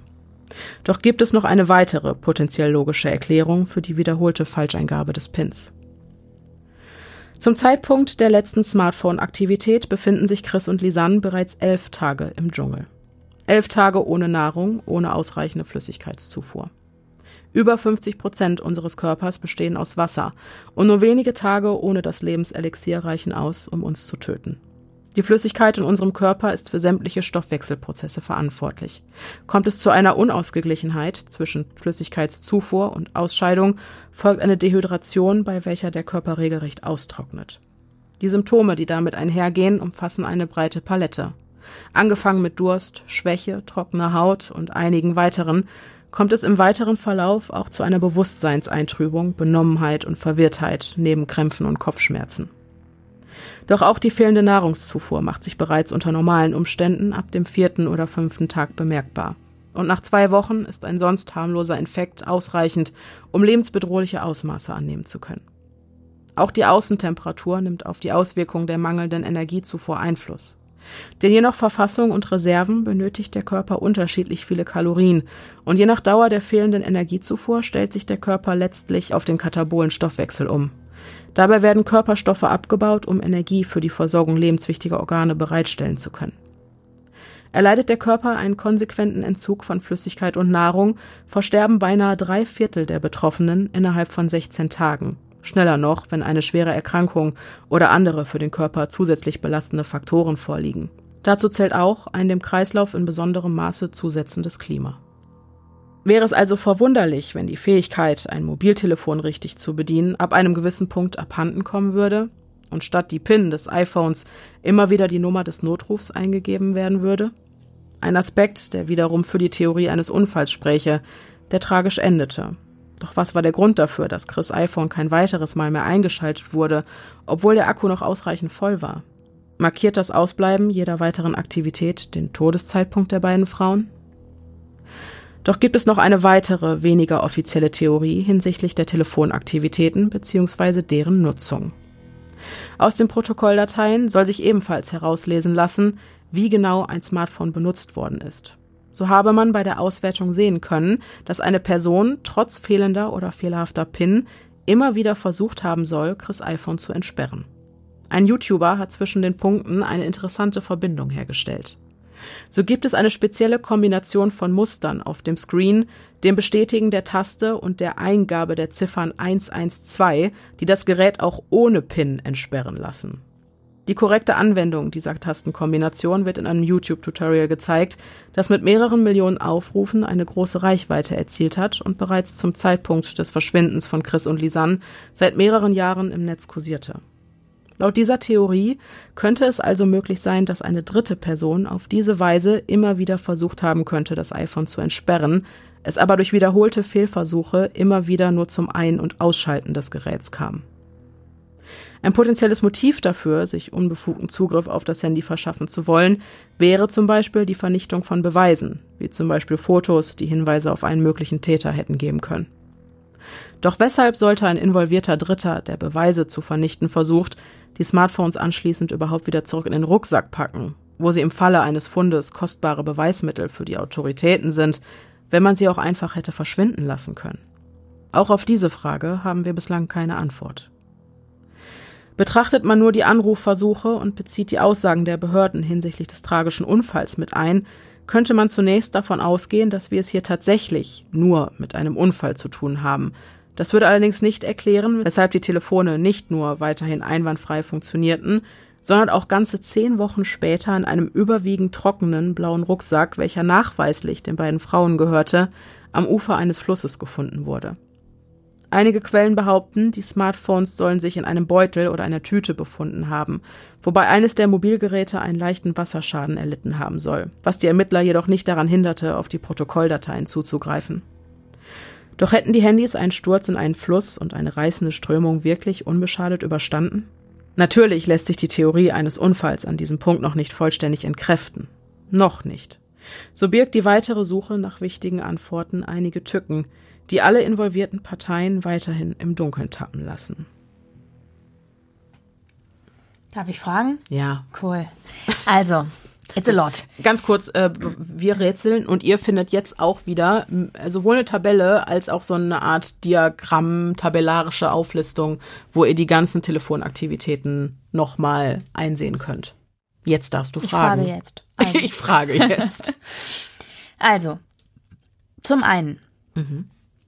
Das jetzt ist ja ganz, ganz klar und völlig offensichtlich, dass die SIM-Karte entfernt worden sein muss. Denn es sind ja über diese Telefone noch Anrufe abgesetzt worden. Mhm. Es wurde sich noch bei Maps eingeloggt. Mhm. Das heißt, du brauchst ja eine Verbindung. Du kannst ja dein, wenn du, du wirst ja da oben erst recht kein WLAN gehabt haben. Das heißt, äh, du kannst nicht ohne eine SIM-Karte dieses Handy verwenden. Genau. Um damit dich bei Maps einzuloggen. Und ich genau. glaube, das war ja das Samsung, mit dem sich bei Maps eingeloggt wurde. Mhm. Da ist aber eine Frage, woher wissen Sie, äh, wissen die oder wissen wir, es ist einfach zeitlich eingeordnet worden, dass die am Gipfel waren, als die sich eingeloggt Anhand haben. Anhand der Fotos, die zum selben Zeitpunkt. Ah ja, also es okay. gibt auch. Ach so und Maps kann ja wahrscheinlich auch den Standort. Genau. Äh, ja, ausgemacht ja, genau. Haben oder ja, so. logisch, logisch. Da, da dachte ich gerade auch klar, nicht drüber du, nach. du stehst ja da oben, ja, ja, dann hast du dieses äh, GSM-Signal, was ja lokalisiert. Ja, das ist ja wahrscheinlich, das GSM ist ja wahrscheinlich wie bei uns Vodafone, Telekom, ja. bla. Also, genau, ne? es lokalisiert halt einfach, wo du dich gerade logisch. Ja, ja. In welchem, wo hast du dich in welchen Mast eingewählt und Genau, ja, deswegen und dann mit die- Maps zusammen. Ja, ja. also okay. das ist eindeutig, dass sie auf dem Gipfel Blöde Frage waren. eigentlich von mir, aber gut. Jetzt, äh, vielleicht hat sie sich doch irgendjemand noch Ich stelle gestellt. immer wieder dumme Fragen, weil ich auch irgendeinen Aspekt gerade wieder nicht ähm, im Hinterkopf habe. Also in ja, Bezug ja, ja, auf ja. diesen ja, Fall. Okay. Ne? Also das, das ist das eine gewesen. Ähm, dann äh, ist ja irgendwie dann jetzt genau aufgrund dessen total klar, es muss die SIM-Karte entfernt worden sein, nachdem die beiden äh, quasi verschwunden waren, denn äh, Mhm. Ab einem gewissen Punkt. Ja, ab irgendeinem gewissen Punkt, genau. Anfangs ging es ja noch mit den Genau. Anrufen. Irgendwann Genau. wurde dann ja aber nicht mehr, da wurde das Genau. Handy zwar noch ein- und ausgeschaltet, aber es wurden vom iPhone keine Ja. Notrufe mehr abgesetzt. Und irgendwann hat man es dann ja auch nicht mal mehr eingeschaltet. Mir kam ein Gedanke, ich habe gerade parallel gegoogelt. 112 ist keine Notrufnummer in Panama. Aber du wirst direkt zu so einer Zentrale geleitet. Das steht im Internet nicht. 911. ich meine, Und im, nee, in Europa. Euro, europaweit in allen EU-Ländern wirst du per 112 an eine Zentrale geleitet. so. Das ist in Panama nicht der Fall. Meine Idee ja. Ist jetzt äh, verrückt. Es gibt nur drei Zeitpunkte, zu denen ein 911-Notruf abgesetzt wurde. Natürlich kann man denken, okay, ich bin in einer Notsituation, was, äh, ich bin eine Europäerin, ich weiß, dass 112 mich mit einer Zentrale verbindet, wenn ich in irgendeinem europäischen Land anrufe. Das heißt, Theorie Nummer eins, logisch, das ist auch irgendwie klar.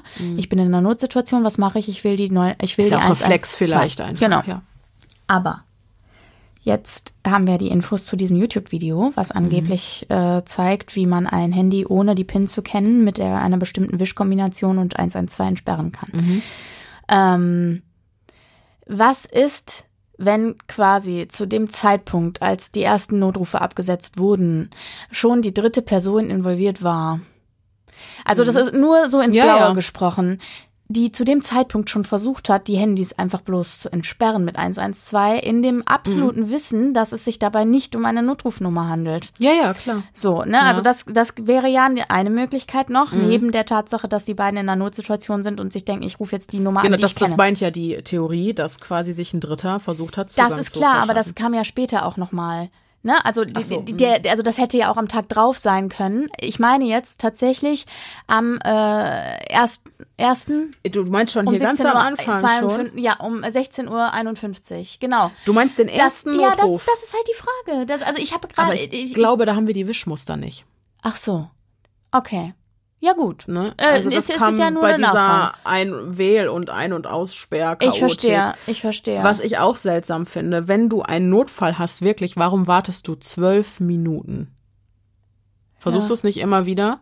Und was ich auch Ja. seltsam finde, wenn in so einer Situation, ich würde, auch wenn ich kein Netz habe, kein Internet, scheißegal, ich würde trotzdem auch versuchen, Nachrichten rauszuschicken. Ja, das finde ich auch In, in der Hoffnung, dass du irgendwann, du guckst Zwischendurch, ja nein, nicht, nein, genau, nein, du hast zwischendurch, zwischendurch kommt kurz ja. Empfang. Ja. Und dann kann ja Ja, sein, dass die Nachricht rausgeht. So. Oder ähm, diverse Sachen daran so. sind seltsam. Auch natürlich, dass das Handy hinterher nicht mehr genutzt wurde, obwohl noch ausreichend Akku war. Zum Beispiel beim äh, iPhone. Ja, das äh, iPhone? Mhm. das ist aber, ja genau, das bringt mich ja zum nächsten Punkt, auch mit dem Akku. Ähm, Ich finde es relativ logisch zu sagen, okay, also wenn es jetzt wirklich so ist, die beiden befinden sich dann irgendwann in einer Notlage, Mhm.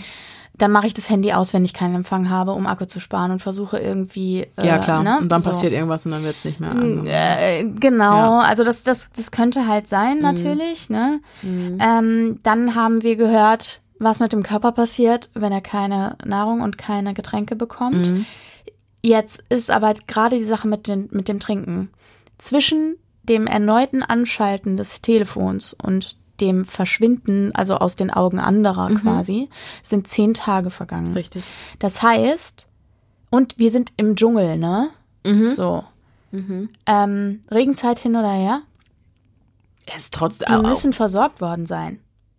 Die Fra ich frage mich, du Ach kannst stimmt, du nicht, meinst, du hättest ja, die zehn Tage gar nicht Wie gepackt. soll das gehen? Wir haben doch gerade gehört, 16 Tage, das bezieht sich Das aber auf Nahrung und der Körper kann nur Punkt. zwei Tage lang ohne äh, Ja gut, Getränk. Regenwald, Wasser hast ja, du. ja, ja, äh, okay. Die Frage ist, ja gut, die Frage ist, wie, wie verdaulich ist das und so, aber das sei mal Nee, dahingestellt. also natürlich kannst du krank werden ohne Äh, Ende. genau. Ist die Frage, wie lange würde realistischerweise ein Laie mitten im Dschungel überleben ohne alles? genau, Müsste man Fritz Meinecke fragen. genau.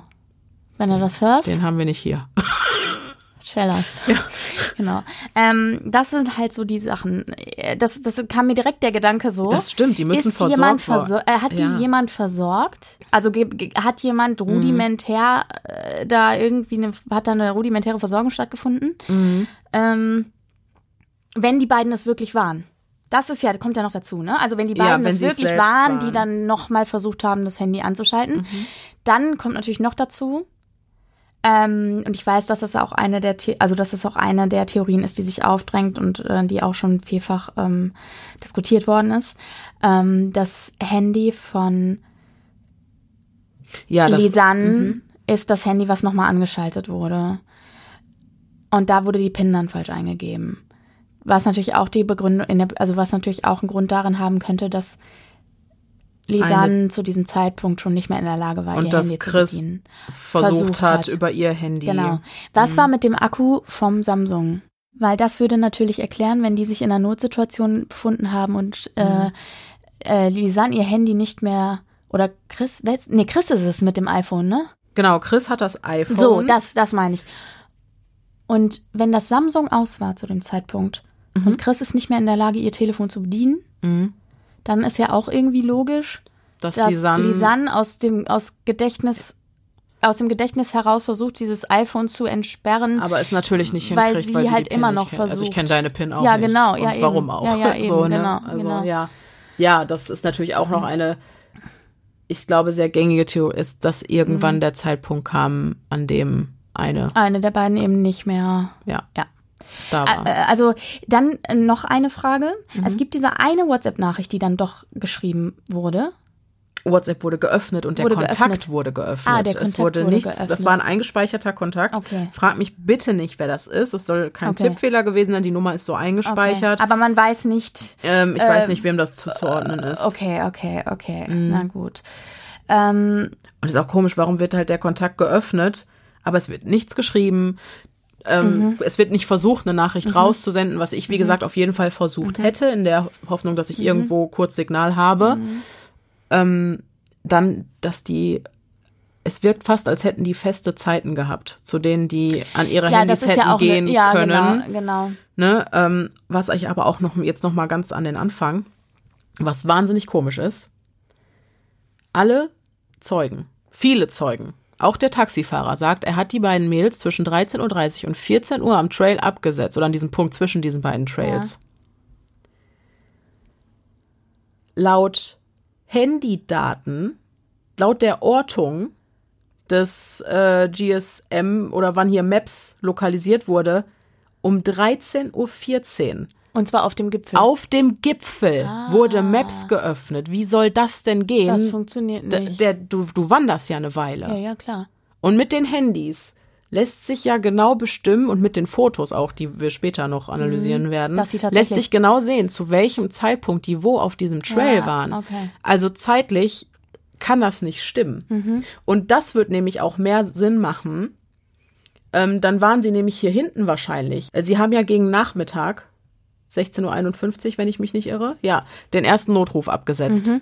Das macht ja auch mehr Sinn. Dann waren sie da ja, hatten, also das deutet ja eher auf Verlaufen und auf dem Rückweg Mhm. sein hin, weil wenn du erst um 14 Uhr losgegangen bist, also irgendwie, es macht schon mehr Das Sinn. macht, das ist so. Ja, ja, es macht mehr Sinn, dass sie tatsächlich um 11 Uhr Ja, schon ja. lo- losgelaufen sind. ja. In Anbetracht der Länge des Trails und schon. wann sie äh, Maps geöffnet haben. Also die Sache ist die auch da nochmal aus der Erfahrung, ich weiß nicht, wie es äh, euch da draußen geht, wenn ihr unterwegs seid auf Wanderungen.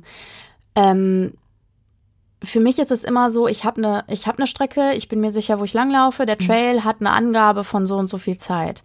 Durch Fotos machen, äh, Pausen, wenn du richtig Höhenmeter steigst, du kannst die nicht durchlaufen. Nee. Also du hast halt, einen, du hast halt echt einen, einen entspannten Joggerpuls, wenn du da Ja. hochläufst über Stunden. Ja, unter das Umständen. glaube ich. Ähm, also ich jedenfalls. Ähm, du läufst die nicht durch. Also es kann sein, dass du manche Passagen, die auch vielleicht mit kurz, mit, mit kürzeren Zeitabschnitten gekennzeichnet sind, in einem schnelleren Tempo erläufst. Aber im Zweifel, also mir geht es so, ich brauche immer länger. Also wir brauchen immer länger als angegeben für die Ja, Trails. Das ja. heißt, ähm, das macht schon Sinn, Mhm. Die können, die können ja nicht, sowieso nicht, wenn sie um 13 Uhr abgesetzt wurden, mhm. können die nicht nee. um 13.15 Uhr am Gipfel gewesen sein. Und es macht insgesamt viel, viel mehr Sinn. Also es macht total Sinn, auch ja. zu sagen, okay, dann wurde um 16 Uhr irgendwas dann der erste Notruf versucht abzusetzen oder wie auch immer. Das ja. heißt, die waren schon echt eine Weile unterwegs und hatten schon echt das Gefühl, okay, wir, echt Probleme. Vielleicht hat es schon gedämmert, die haben gemerkt, okay, ja, Sonne ja. geht irgendwie vielleicht langsam unter, 16.51 Uhr, ne? Und es macht halt auch, also, ja. Es ist halt nur wirklich seltsam, warum sowohl der Taxifahrer als auch viele andere gesagt haben, nee, um 14 Uhr. Das ist Oder komisch. Auch 13, im Restaurant. 30, waren die in dem Restaurant im Pianista? Nee, da war der Husky, die waren vorher woanders brunchen. Nee, aber die waren doch in dem Restaurant und der Husky ist doch mitgegangen. Genau. Das heißt, die, die haben ja dann auch zu Protokoll gegeben, wann die 14 losgelaufen Uhr sind. waren das, meine ich auch. Ja, okay. Wenn ich mich nicht irre. Also wirklich, die Zeugen sagen fast überwiegend alle 13.30, 14 Uhr. Das ist sehr merkwürdig. Und dann sei am Nachmittag der Husky halt ohne die beiden zurückgekommen. Mhm. Ja. Was mir übrigens auch noch aufgefallen ist, mhm. die wären doch auch, also Wann geht die Sonne unter zu dieser Zeit? Du hast irgendwie gesagt, so 17 Uhr 30, 18 Uhr. Ich denke so 18 Uhr. Wenn die Sonne so früh untergeht, niemals hätten die doch, also so blauäugig ist doch kein Mensch zu sagen, ich mache eine dreieinhalb Stunden Wanderung ab 14 Uhr. Ist knapp bemessen. Das ist super knapp. Mhm. Das heißt, auch das wäre also vor allem, wenn man davon ausgeht, dass eine von den beiden ja als besonders verantwortungsvoll gegolten hat mhm. und auch als vorsichtig. Mhm. Das, das würde mir zu denken geben. Also das würde ich niemals machen, um am Nachmittag eine Wanderung starten. Nee, das stimmt. Das ist halt eher was wirklich, was du morgens machst, ne? Genau. Mhm. Da hast du recht. Die Digitalkamera. Den Berichten zufolge befand sich die Digitalkamera nach ihrem Fund in einem relativ guten Zustand, wodurch es den Ermittlern möglich war, die Dateien der Speicherkarte wiederherzustellen.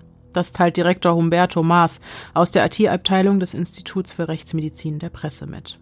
Insgesamt können 133 Fotografien in einwandfreiem Zustand auf dem Gerät sichergestellt werden. Ein Indiz dafür, dass die Speicherkarte keinen Wasserschaden erlitten hat. Leider verfügt das Modell Canon SX270HS über keine GPS-Funktion, weshalb den Ermittlern nichts anderes übrig bleibt, als den Standort der Fotos anhand der Hintergründe zu ermitteln. Zu Beginn sind es klassische Urlaubsfotos. Gut gelaunte Gesichter, Strände, Meer, Palmen, Selfies und Essen, gegenseitiges Fotografieren, atemberaubende Aussichten und das perfekte Wetter für eine Wanderung. Fotos, die man teilt, hochlädt und verschickt. Doch fällt den Ermittlern bei der genaueren Betrachtung der Bilder etwas Seltsames auf. Und zwar lassen sich bei der Analyse der Hintergründe die einzelnen Fotos zu einem Gesamtbild zusammensetzen, indem man sich an den Silhouetten der Berge im Hintergrund orientiert. Irritierend dabei ist, dass sechs der Fotos in einem Zeitraum von ungefähr zwei Minuten aufgenommen wurden, teilweise mit einem Abstand von nur wenigen Sekunden und das an derselben Stelle. Und doch gibt es signifikante Unterschiede hinsichtlich des auf den Fotos vorherrschenden Wetters. Während Lisanne um 13.01 Uhr und 38 Sekunden vor strahlend blauem Himmel im Sonnenlicht steht, ist sie nur sechs Sekunden später vor einem weißen Wolkenbett, das über den Bergen hängt, zu sehen.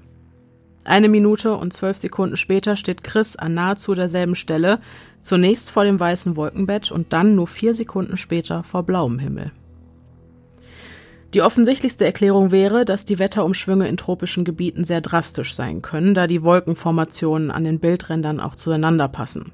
Nichtsdestotrotz erklärt es nicht, wie Lisan und Chris ihre Position so schnell wechseln und ein scharfes Foto schießen konnten.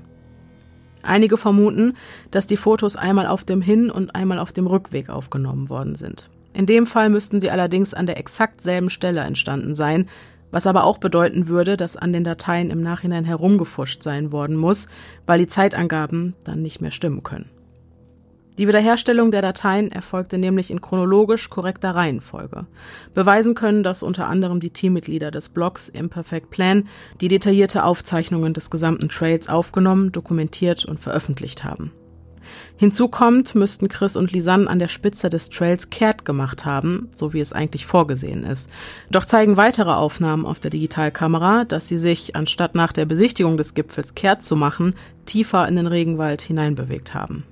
Seit dem Unglück im April 2014 gibt es am Gipfel des Trails Schilder, die Touristen und Touristinnen davor warnen, ihre Wanderung fortzuführen, sofern sie keinen Reiseführer an ihrer Seite wissen. Diese Warnungen würden von vielen Besuchern jedoch missachtet werden, sagt Tobias, der Leiter der Spanischschule, an der Chris und Lisanne am Unterricht teilnahmen. Ein Reiseführer sei teuer und nur wenige könnten sich einen leisten. Lokale Autoritäten können außerdem auf dem Laptop einer der beiden Frauen einige Hinweise bezüglich noch anstehender im Voraus geplanter Aktivitäten und ihres weiteren Vorhabens finden. Nicht nur erkundigten sich Lisanne und Chris einige Stunden vor ihrem Verschwinden über den Trail selbst, sondern auch über dessen Erweiterungen und Sehenswürdigkeiten. Zu diesen zählte mitunter ein kleiner Wasserfall, den man mitunter auf einigen der Fotos sehen kann. Auch haben sie im Reiseführer Lonely Planet, der in ihrer Spanischschule auslag, von den drei möglichen Routen erfahren, die in einem Zeitraum von jeweils anderthalb bis drei Stunden bewandert werden können, bei denen es sich jedoch um keinen Rundgang handelt, sondern man, einmal am Ziel angekommen, umkehren muss, denn nur ein Weg führt zurück nach Bouquet. Diesen Hinweis erhielten Chris und Lisanne ebenfalls am 31. März von Lane, einer Mitarbeiterin der Schule, die ihnen mit Nachdruck gesagt haben will, dass sie unbedingt umkehren müssen, wenn sie über den Pianista Trail wandern, um zurück zu ihrer Unterkunft zu gelangen.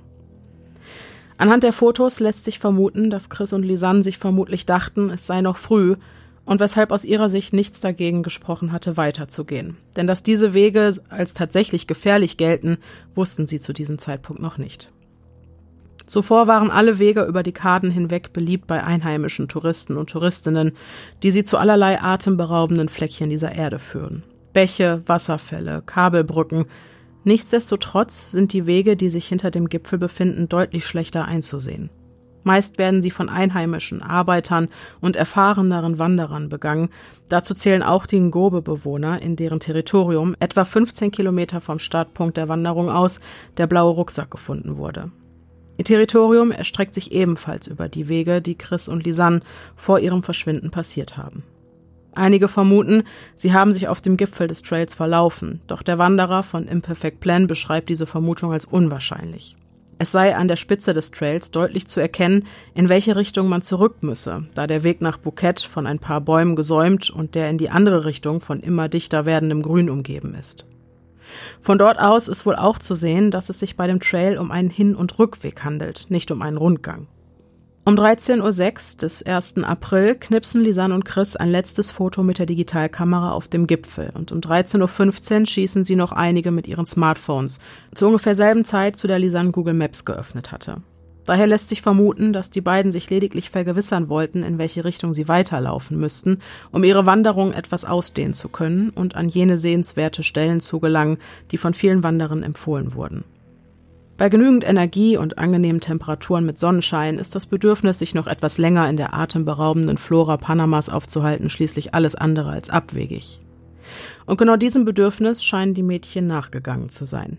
Im Übrigen gibt es das ein oder andere Foto, auf welchem Chris die Wasserflasche hält, die auf der Liste des Rucksackinventars zwar nicht notiert wird, jedoch vor Ort gewesen zu sein schien.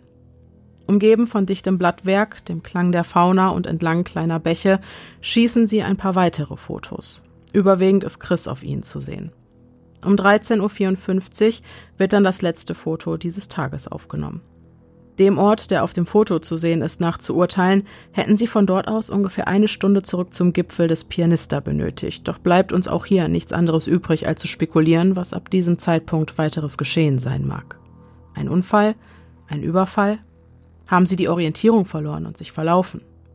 Es dauert jedenfalls keine weiteren drei Stunden, bis der erste Versuch, einen Notruf abzusetzen, getätigt wird. Neben den Theorien, die jungen Frauen hätten sich verlaufen oder verletzt, besteht jedoch noch eine weitere. So könne sie jemand verfolgt und damit weiter in den Dschungel gedrängt haben. In Angst und Panik wurde ein Notruf abgesetzt, jedoch konnten sie von ihrem Verfolger eingeholt werden und wurden vielleicht dazu gezwungen, ihre Handys auszuschalten. Es folgen Tage, ohne dass die Kamera genutzt wird. Bis zur Nacht am 8. April, in welcher im Zeitraum von 1 Uhr bis 4 Uhr morgens über 90 Fotos aufgenommen werden. Steine, Baumkronen, Moos, Regen und der Nachthimmel im Blitzlicht der Kamera spicken nahezu jede dieser Fotografien und lassen wieder einen großen Spielraum für Vermutungen und Spekulationen. Im Netz haben sich viele Menschen dieser Bilder angenommen, wie so oft in solch mysteriösen Fällen, Und einigen ist es sogar gelungen, das Puzzle richtig zusammenzusetzen, denn es kursiert eine Zusammensetzung oder Aneinanderreihung der Fotos, die tatsächlich ein zusammenhängendes Bild der Umgebung ergibt. Und dieses Bild lässt darauf schließen, dass alle Fotos aus derselben Perspektive und vom Boden aus aufgenommen worden sind.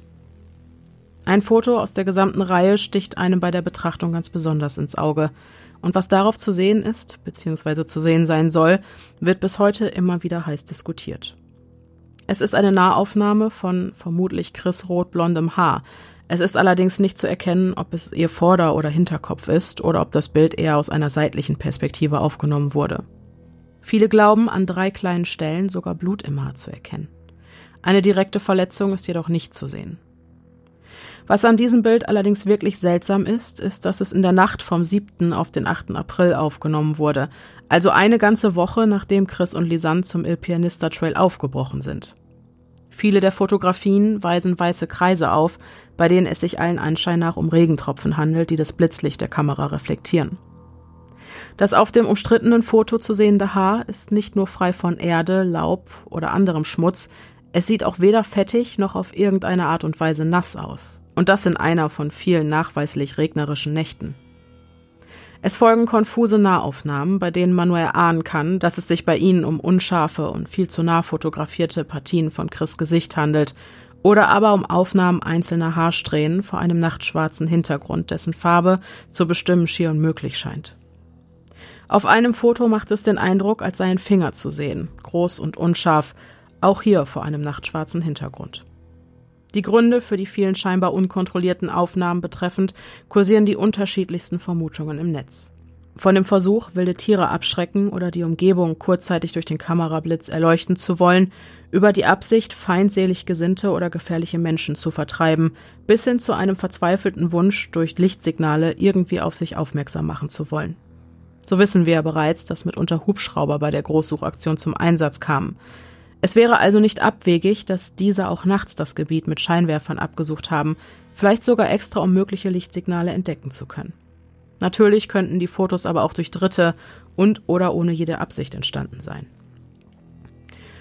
Doch gibt es die Fotografien betreffend noch ein weiteres kleines Detail, das fragwürdig ist.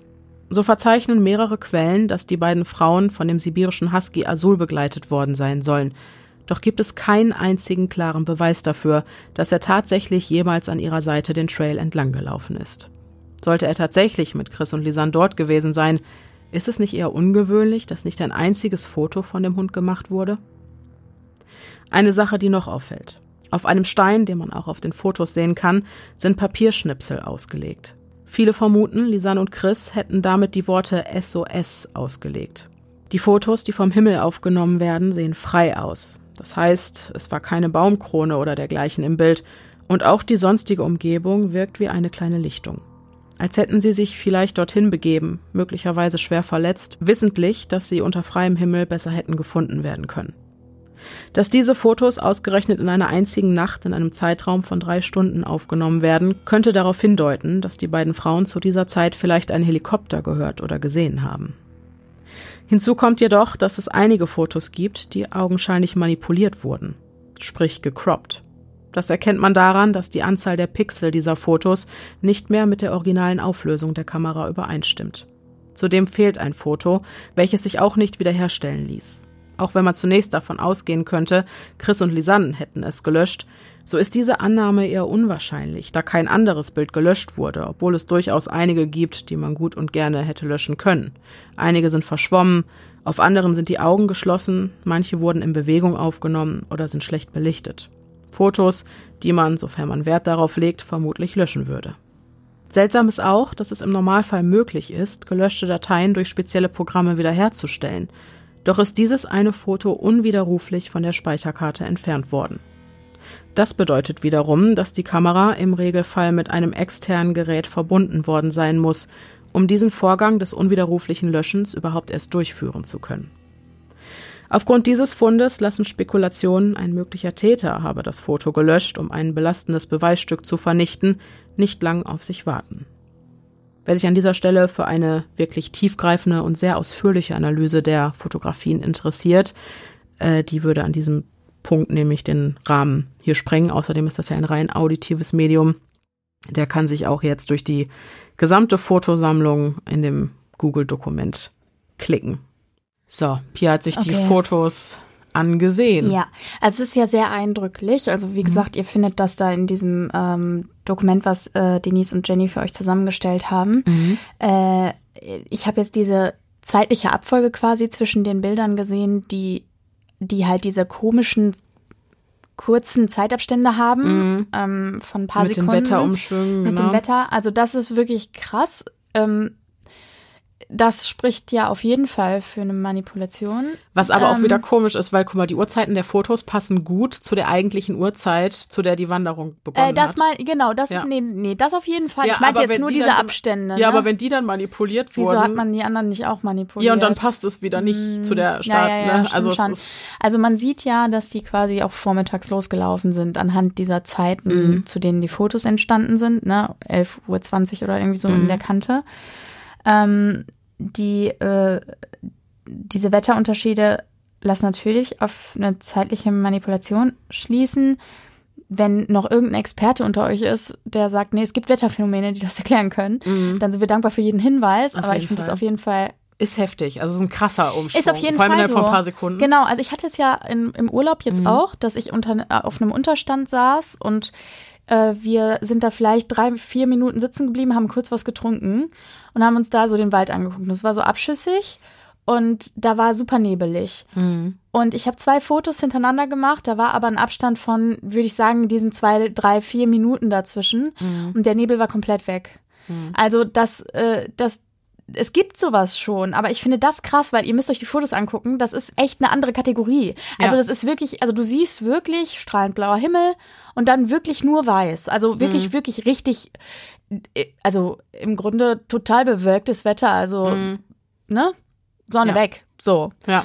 Äh, und da wird die Hin- und Rückwegtheorie halt wirklich Sinn machen. Aber, ja, aber dann sie passen sind ja nicht zurückgelaufen. Zeiten, ja, und dann passen die Zeiten halt überhaupt nicht. Ja. Also und, also sie sind ja nicht doch, das weiß man. Vielleicht sind sie zurückgelaufen. Kann ja auch auf dem Rückweg was passiert sein. Ja, aber gibt es nicht Nachweise dafür, dass sie über den Gipfel hinausgelaufen sind? Mm, -mm. Also doch, es gibt Fotos und so, aber es kann ja trotzdem kann ja sein, dass sie ab einem gewissen Punkt gesagt haben, okay, wir drehen jetzt um. Ja. Und wieder auf dem Rückweg waren. Das ist, die Möglichkeit besteht. Die Möglichkeit besteht, aber mhm. wenn die dann noch im Hellen auf dem Rückweg sind, das ist ein offensichtlich ein sehr beliebter Trail. Ja, ja. Du betriffst auch Leute. Ja. Weißt du? Das ist, also die werden ja nicht die ganze Zeit allein gewesen sein. Mhm. So. Mhm. Also insbesondere nicht auf diesem Wanderweg. Der ist ja angelegt. Also ja. das ist ja, ja tatsächlich klar. ein angelegter Wanderweg. Ähm, aber das wäre halt natürlich eine Frage, die man mhm. auf, aufwerfen könnte. Dann frage ich mich auch noch, sind die Fotos gelöscht gewesen, weil es war die Rede davon, dass ein Foto nicht wiederhergestellt werden ja. konnte. Was ist mit dem Rest so? Äh, also genau, die Fotos waren vorhanden. Jetzt ist die Frage, wann war die Speicherkarte blank und man musste genau. alle wiederherstellen ja, genau. und bei einem hat es nicht geklappt. Genau. Es ist überall die Rede von wiederhergestellt werden. Und es besteht die Möglichkeit, dass die Speicherkarte insofern Schaden erlitten hat, dass tatsächlich die Fotos nicht mehr auf der Kamera waren. Hundertprozentig weiß ich es nicht. Also es könnte sein, dass sie nicht explizit gelöscht Genau, sondern dass es durch eine Beschädigung der mhm, Speicherkarte, ähm, dass okay. die deswegen nicht mehr wirklich direkt auf der Kamera okay. waren, sondern okay. äh, wiederhergestellt werden mussten. Nur ist es bei einem. Hat es halt nicht geklappt. Okay. Dann ähm, die Theorie vom Verfolger, ne? Mhm. Jetzt wär, würde mich noch interessieren, aber ich weiß, dazu haben wir keine Hinweise oder das wurde zumindest nicht explizit erwähnt. Mhm. Wenn wir den Verfolger haben und denen ist schon relativ frühzeitig was zugestoßen. Mhm. Und es gibt tatsächlich, ich schieße mich da jetzt einfach bewusst drauf ein. Jetzt mhm. nicht, weil ich irgendwie ähm, denke, ich möchte hier irgend, irgendwas, äh, äh, irgendwen übertölpeln oder irgend, irgendwelche neuen Theorien unbedingt, mhm. sondern äh, einfach, weil, weil ich es spannend finde. Wenn wir bei dieser Theorie bleiben, dass dieser Mensch, der die beiden, also dass, dass die beiden wussten, dass es kein Notruf ist, 112, und dass mhm. man auch nicht mit irgendwas verbunden wird, und dass sie quasi ihre Handys einfach erstmal nicht hatten, mhm. weil ja erst zwei Tage später de facto 911 gewählt wurde zu den Zeiten, wo du schon gesagt hast, das wirkt irgendwie so, als ob die quasi nur zu bestimmten Zeiten Zugriff auf ihre Handys hatten oder so. Mhm. Oder nur zu bestimmten Zeiten da irgendwie dran konnten.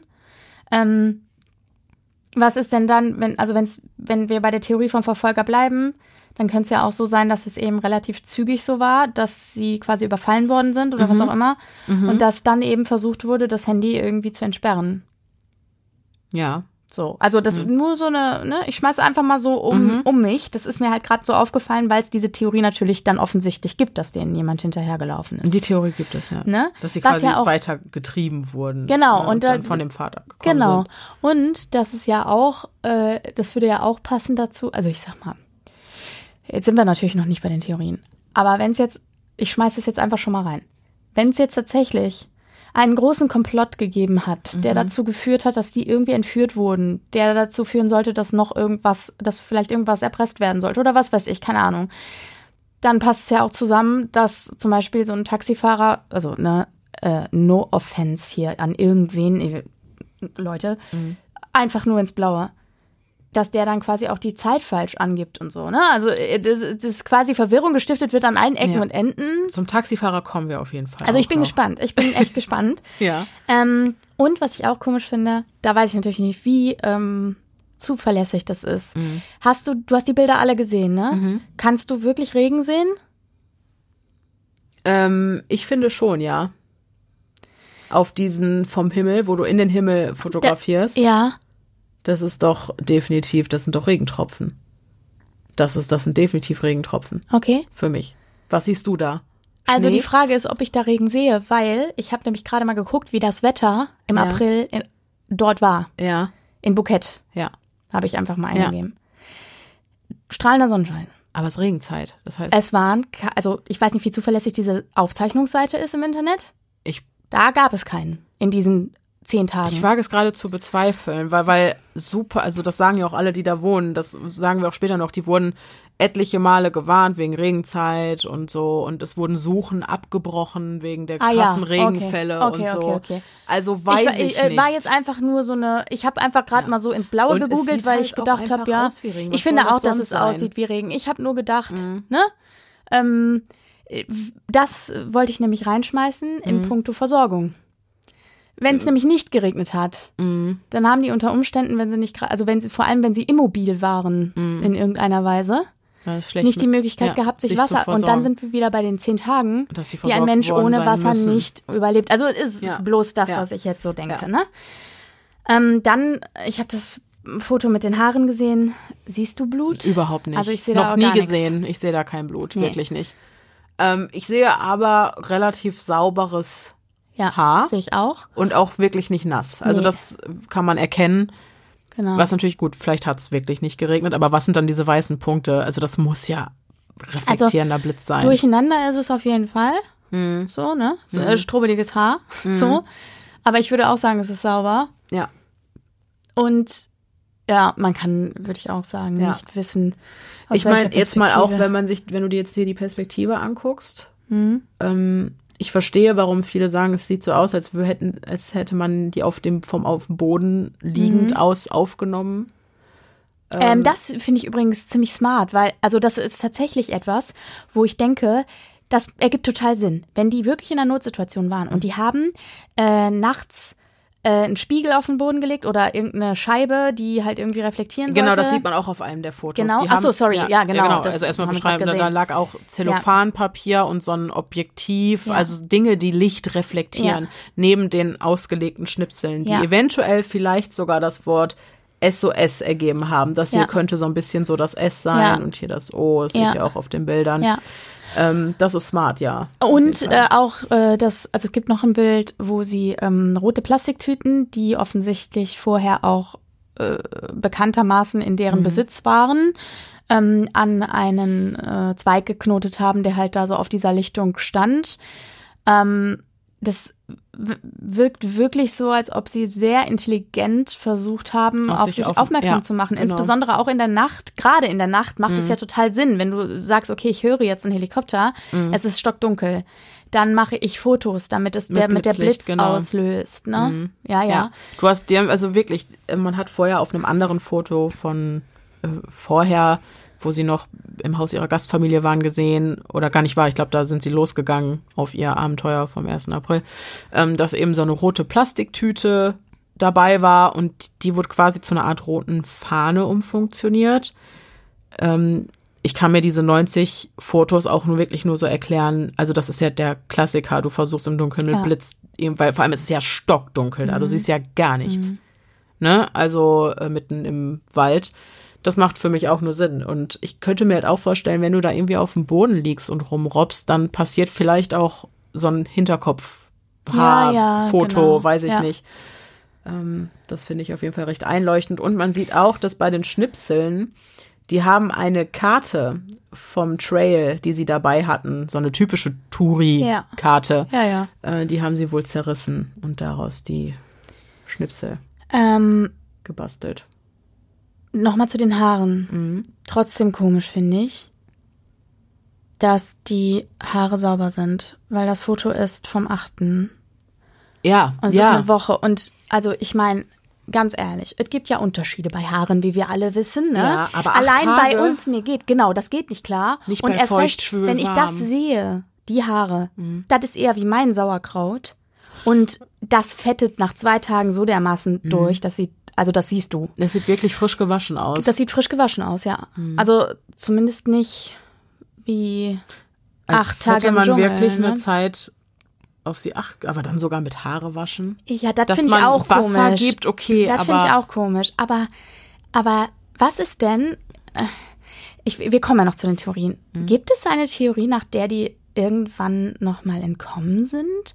Also nach der sie eine Weile in Gefangenschaft waren und dann nochmal entkommen sind? Oder zumindest eine von ihnen?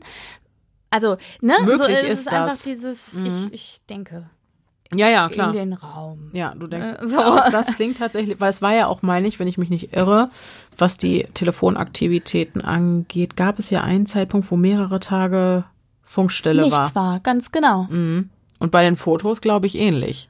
Genau. Und dann kamen irgendwann die Fotos, die Fotos wurden am 8. April aufgenommen. Mhm.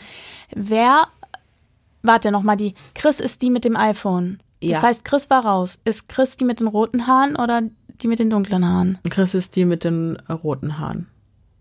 Das würde ja dann gegen die Theorie sprechen. Ja. Wenn sie jetzt diejenige wäre, die äh, tatsächlich auf irgendeine Form Mhm. hätte entkommen können oder freigelassen worden wäre und dann allein unterwegs gewesen wäre oder wie auch immer. Mhm. Ja, nee, Ne, also, das, also das wird ja dagegen sprechen. Ich wollte einfach nur die Ja. Banken jetzt gerade. ja, so, genau. Chris hatte denke. das iPhone Mhm, und genau. Chris ist auch die Okay. mit den hellen Haaren. Okay. Lisan hat braune Haare. Aber guter Ansatz. Also ich glaube, also vielleicht dieses wirklich im Hinterkopf behalten, dass sie, was, bei was auch immer man ihnen angetan hat, zwischenzeitlich vielleicht noch mal kurzzeitig entkommen konnten. Ähm, einfach nur so ein Gedanke. genau. Mhm. Gut, das waren die Fotos. Weitere Funde und behördliches Versagen. Nachdem der Rucksack in so weiter Entfernung vom Il Pianista Trail gesichert wurde, wird kurze Zeit später ein weiteres Suchteam zusammengestellt, um die Gegend abzusuchen. Es dauert nicht lange, bis man auf weitere Funde stößt, die das Schlimmste vermuten lassen. Unter anderem Schuhe und ein paar Shorts, die Chris zu gehören scheinen, werden einige Kilometer vom Fundort des Rucksacks entfernt entdeckt. Sauber gefaltet. So steht es zumindest in einigen Quellen, während andere behaupten, die Kleidungsstücke seien im Fluss getrieben. In jedem Fall wird hier erkennbar, dass die Beweiserhebung in vielen Punkten recht unprofessionell verlief. Immer wieder stolpert man über Widersprüche, und so wundert es nicht, dass einige Menschen sogar eine Vertuschung durch die Autoritäten vermuten. So wies bereits der Umgang mit dem Fund der DNA-Spuren auf dem Rucksack erhebliche Mängel auf. Meist sei ohne Handschuhe gearbeitet worden. Es habe keinen Abgleich der entdeckten drei DNA-Spuren mit der DNA der Finderin gegeben. Die Auflistung des Inventars ist möglicherweise unvollständig, wie die Wasserflasche zeigt, die offensichtlich vor Ort war, aber nirgends gelistet wurde. Und vielleicht auch noch der ein oder andere Fehler, der bislang nicht aufgefallen ist, wodurch ein anderes Bild porträtiert wird als das des tatsächlichen Geschehens. Zudem könnten wichtige Spuren von den freiwilligen Helfern vernichtet worden sein, wenn auch nicht mutwillig, da Laien in der Regel nicht wissen, wie mit empfindlichem Beweismaterial ordnungsgemäß umzugehen ist oder wie eine Kontamination durch die eigene DNA vermieden werden kann. Zudem sollte erwähnt werden, dass viele Fälle in Lateinamerika auf eine eher nachlässige Art und Weise behandelt werden. Und das nicht unbedingt aus Böswilligkeit, sondern aus einer Kombination von Unwissenheit, limitierten Möglichkeiten aufgrund finanzieller Engpässe des Staates und mangelnden wissenschaftlichen Fortschritts. Doch wurden nicht nur Chris Shorts in diesem Umkreis gefunden, sondern auch Rückstände organischen Materials. Die Suche wird daraufhin im Nordwesten erweitert und zwei Monate nachdem der Rucksack gefunden wurde, werden ein Teil eines Beckenknochens, ein Schuh mit einem ganzen Fuß darin und 33 Knochenfragmente verteilt in einem größeren Areal entdeckt. Die DNA-Analyse ergibt, dass es sich bei dem Fuß und dem Beckenknochen um die menschlichen Überreste von Lisanne Frohn und Chris Kremers handelt. Auch vereinzelte Teile der 33 Knochenfragmente stimmen mit ihrer DNA überein, wobei die Analyse hier zusätzlich ergibt, dass einige der Fragmente fünf verschiedenen Personen zuzuordnen sind. Also handelt es sich bei den gefundenen Knochen um die sterblichen Überreste von Chris, Lisanne und drei Unbekannten. Auf den Knochenresten lassen sich keinerlei Schäden wie Kratzer oder ähnliches nachweisen, was gegen einen Angriff durch wilde Tiere spricht. Des Weiteren stellt man in der Rechtsmedizin fest, dass Frohns Knochen Gewebereste aufweisen und der Verwesungsprozess noch nicht allzu weit fortgeschritten ist, was er in Anbetracht des feuchtwarmen Klimas und einer Liegezeit von vier Monaten eigentlich hätte sein müssen. Auf Kremers Knochen konnten hingegen chemische Rückstände sichergestellt werden, bei denen es sich vermutlich um Kalk handelt. Es ist zudem davon auszugehen, dass die Knochen, da sie unnatürlich weiß sind, vor ihrer Entsorgung im Wald durch ein chemisches Prozedere gebleicht worden sein müssen. Kalk wird aus Kalkstein gewonnen und ist demnach ein chemischer Stoff, der in der Natur vorkommt. Seltsam ist jedoch, dass in dem Gebiet, in welchem die Überreste gesichtet wurden, weder Kalksteine noch Kalkablagerungen nachgewiesen werden können. Das heißt, es ist anzunehmen, dass der Kalk höchstwahrscheinlich nicht auf natürlichem Wege an den Knochen gelangt ist, sondern vielmehr durch ein menschliches Zutun. Da weitere Funde ausbleiben, wird der Fall ausgerechnet jetzt, wo bewiesen ist, dass die beiden Frauen im Regenwald von Bouquet den Tod fanden und das womöglich nicht durch einen Unfall, sondern ein grausames Verbrechen, geschlossen.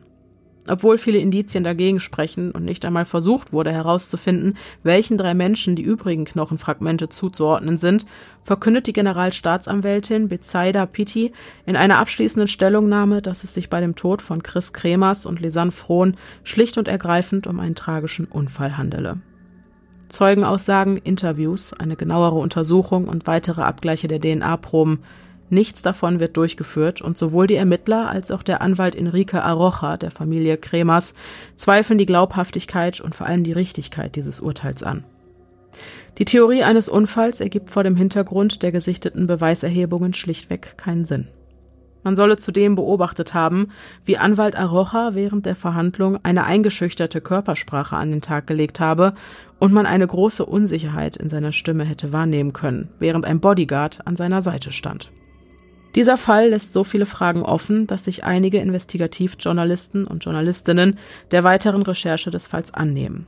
Statt es der Justiz Panamas zu überlassen, die diesem Fall nicht weiter nachgehen will, reisen sie selbst nach Alto Bouquet, befragen Zeugen, erkunden die Gegend und versuchen, Chris und Lisans Wanderung nachzuempfinden, indem sie mit ihren Teams und lokalen Reiseführern über den Il Pianista Trail wandern, um den Spuren der beiden Frauen zu folgen. Die Befragungen der Zeugen sorgt jedoch eher für noch mehr Verwirrung und wird letzten Endes mehr Fragen aufwerfen, als sie schlussendlich beantwortet. Okay.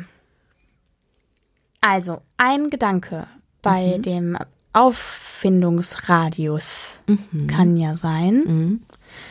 dass äh, eben Tiere dafür verantwortlich sind, zumindest die Leichen in irgendeiner Form auseinandergenommen zu Was haben. Was den Fundort betrifft, ja. Ja, aber auch selbst bei Angriff, ne? Selbst mhm. bei keinem Angriff. Tierzähne hinterlassen doch Safe-Spuren genau, auf Knochen, auch wenn die äh, ja. äh, einfach dafür sorgen, dass die Knochen auseinander, also mhm. ne, also wenn das tatsächlich so wäre, dass da irgendwelche Tiere gekommen wären und ähm, ja. sich da bedient hätten. Ne? Mhm. Also so. Außerdem, ich habe auch ein Foto beigefügt vom besagtem Beckenknochen im direkten Vergleich ja. zu einem sonnengebleichten ja. Beckenknochen, der draußen lag ja. und gefunden wurde.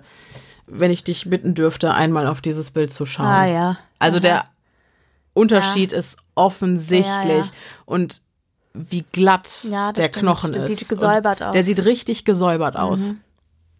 Ähm, der sieht gesäubert aus auf jeden Fall. Ja. Ich hatte, bin kurz gestolpert über Kalk, weil Kalk ja tatsächlich einer der Hauptbestandteile von Knochen ist. Ja. Äh, ne? So, mhm. deswegen habe ich gedacht, aber wahrscheinlich ist ja, ich schmeiß jetzt einfach nur mal rein, um das kurz mal für meinen Kopf und vielleicht auch für den einen oder anderen mhm. Kopf da draußen abzuklären.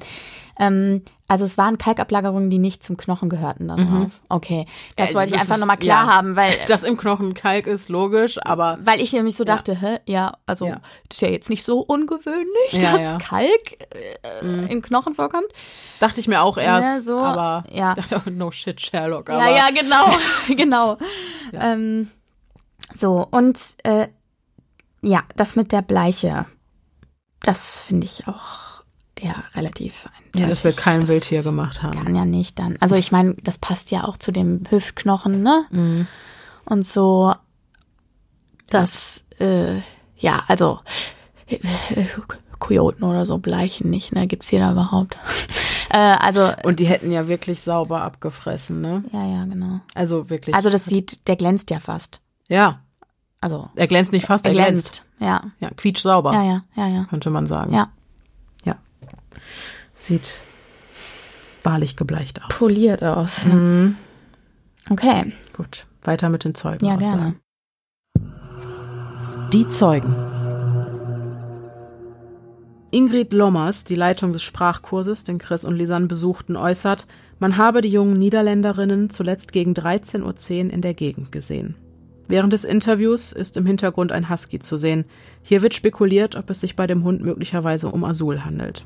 Den Hund, der Chris und Lisanne begleitet haben, jedoch ohne sie von der Wanderung zurückgekehrt sein soll. Später sieht man ihn auch in anderen Interviews im Beisein derer, die den Trail entlanglaufen. Diese Aussage Lommers würde die Angaben des Taxifahrers wiederum bestätigen, der angab, die beiden Frauen gegen 13.30 Uhr in der Nähe des Trails abgesetzt zu haben. Gesehen werden sie auch von Pedro, einem Bewohner, der neben dem Pedra del Lino Trail lebt. Ihn sollen Chris und Lisanne gefragt haben, ob dies der Il Pianista sei, was er verneinen musste. Nachdem er ihnen gesagt habe, dass der Pedra del Lino trotzdem sehr empfehlenswert sei, denn an dessen Gipfel könne man ganz Bukett einsehen, machten sich die beiden auf den Weg nach oben, doch stehen sie nur 15 Minuten später wieder vor Pedros Haus. Es ist also davon auszugehen, dass sie den Trail als zu steil empfunden haben und daher weiterzogen. Ein weiterer Zeuge, Frank Abdil Rosar, der Besitzer eines kleinen Shops, will Chris und Lisanne zwischen 14.30 Uhr und 15 Uhr vor seinem Geschäft gesehen haben. Sie seien falsch abgebogen und mussten nochmals umdrehen. Ihm soll aufgefallen sein, dass eine der beiden Frauen einen kränklichen Eindruck gemacht habe. Im Allgemeinen wirkten sie laut seiner Aussage erschöpft, weil sie zu diesem Zeitpunkt möglicherweise bereits auf dem Rückweg ihrer Wanderung waren. Signora Oliva de Cam ist ebenfalls eine der letzten Personen, die Chris und Lisanne gesehen haben soll. Und das gegen 16 Uhr. Ich sah sie nur für wenige Sekunden, sagt sie in einem Interview. Auf sie hätten die Frauen ruhig gewirkt. Zwei weitere Personen haben die beiden Frauen ebenfalls um den späten Nachmittag herum gesehen. Laut all dieser Aussagen stimmen die Zeitangaben der elektronischen Geräte also überhaupt nicht mit der Realität überein. Selbst wenn die Uhrzeit der Geräte nicht an die Zeitzone Panamas angepasst worden sein sollte, was unwahrscheinlich ist, da Lisanne und Chris zu dem Zeitpunkt bereits seit zwei Wochen in Panama gewesen sind, so ginge die Rechnung einer möglichen Zeitverschiebung von sieben Stunden nicht auf. Alle offiziellen und öffentlich zugänglichen Daten geben die Uhrzeiten an, die wir auch in dieser Folge wiedergegeben haben. Da allerdings auch ein Foto auf mysteriöse Weise verschwunden ist und der Verdacht im Raum steht, die Daten seien nachträglich mittels eines externen Geräts manipuliert worden, ist nicht auszuschließen, dass vielleicht auch hier zeitliche Angaben nachträglich geändert worden sein könnten. Okay, da sind wir jetzt natürlich wieder bei der Rückwegtheorie. Mhm. Ne? Dann, wenn es jetzt ein großes Kuddelmuddel ist und alles nachträglich geändert wurde, Aber warum? Wer weiß macht ich nicht. Das denn? Ja, naja, um Spuren zu verwischen oder um einfach. Dann lass es doch einfach alles ganz verschwinden. Ja, aber was ist, wenn man damit noch was vorgehabt hat? Oder so. Was ist denn, wenn du irgendwelche Fotos noch haben wolltest, um noch irgendwas. Ich meine, ganz blöd. Hm. Es gibt ja auch Warnungen vor Entführungen von europäischen Touristen Mhm. in Ländern, die gegebenenfalls monetär nicht Ganz, ganz so gut gut aufgestellt sind. also ich meine, es ist ja erstmal nicht so blöd zu sagen, ich halte was zurück, was Potenziell Mhm. wertvoll ist. ja, Also du Ähm. meinst, dass es quasi dann der Raubaspekt war. ja oder ein Erspre- Ach so. Erpressungsaspekt eher an der, also der Familie noch mal irgendwas zu schicken oder was auch immer. Ich, Aber meinst du, diese Menschen sind dann dazu in der Lage, diese ganzen technischen Daten zu manipulieren? Äh, du, das kommt ja drauf an, wie organisiert das ist. Ah. Das kommt ja drauf an. Wenn das, also ich sag mal so, wir haben in der jüngsten Vergangenheit sehr viel über mafiöse Strukturen gehört. Reden wir gleich auch noch drüber. Ne? We will get Ah there. ja, okay. Zu den. Aber das ist ja, Theorien. also äh, ich, ich sag's einfach Ja. nur, ne? So. okay. Ähm, und wenn wir da dann dabei bleiben, dass es da doch eine Möglichkeit einer Rückwegtheorie gibt, vor allem weil es ja echt einige Menschen gibt, die die noch gesehen haben wollen am Nachmittag. Ähm, und äh, ich meine, äh, Senora Oliva, Olivia Oliva del Cam, Oliva del Cam. Ja, hat gesagt, die Mädels haben ruhig gewirkt. Ja, also wenn ich kaputt bin von der Dann bin Wanderung, ich dann bin ich auch ruhig. Ja, genau. Ne? Ähm, das kann ja nur bedeuten, dass sie jetzt da nicht groß irgendwie äh, Hilfe, Hilfe gerufen haben oder so, sondern wahrscheinlich dann einfach irgendwie Einfach platt waren. Platt was ja auch waren oder was okay. auch immer, ja. ja. ähm, dann sind wir wieder bei der Rückwegtheorie. Und dann wird's auch wieder von den Fotos her passen, die aber eben auch zeitlich manipuliert worden sind. Wenn aber eh alles manipuliert worden ist, aus welchen Gründen auch immer, um irgendwas zu vertuschen, aber nicht zu löschen. Hm. So ganz Sinn, also ne, äh, äh, gibt es irgendwie nicht, weil man das Motiv irgendwie nicht so checkt. Also warum sollte man das machen? Ja. Aber zumindest würde das erklären, warum sie am Nachmittag dann doch noch in Town gesehen worden sind, ne? Ja, das, ja, das halt, da, das sind halt die Aussagen, Ja. die diese Rückwegtheorie stützen, dass Ja, sie doch genau. ab einem gewissen Punkt, Und das wäre ja auch von den Bildern gestützt. ja, Ja. ja. Naja. Aber es gibt äh, noch ein ominöses Foto. Das ominöse Foto. Ein weiterer Fall, der zunächst in keinerlei Verbindung zu Lisanz und Chris Verschwinden steht, trug sich am Freitag, den 4. April 2014 zu. An diesem Tag wurde das 22-jährige Gangmitglied Osman Valenzuela als vermisst gemeldet und nur einen Tag später wird sein lebloser Körper unter der Brücke des Chiriquisito-Flusses im Bukett gefunden. Die Ursache seines Todes Ertrinken. In seinem Fall geht man jedoch weniger von einem Unfall als von einem Mord aus. Nach der Beweisermittlung entdecken die Ermittler ein ominöses Foto auf seinem Handy. Auf den ersten Blick nichts Auffälliges. Nur vier junge Erwachsene, die sich in den Gewässern Buketts an einem warmen Tag eine kleine Abkühlung verschaffen. Ein klassisches Gruppenfoto an einem schönen Nachmittag.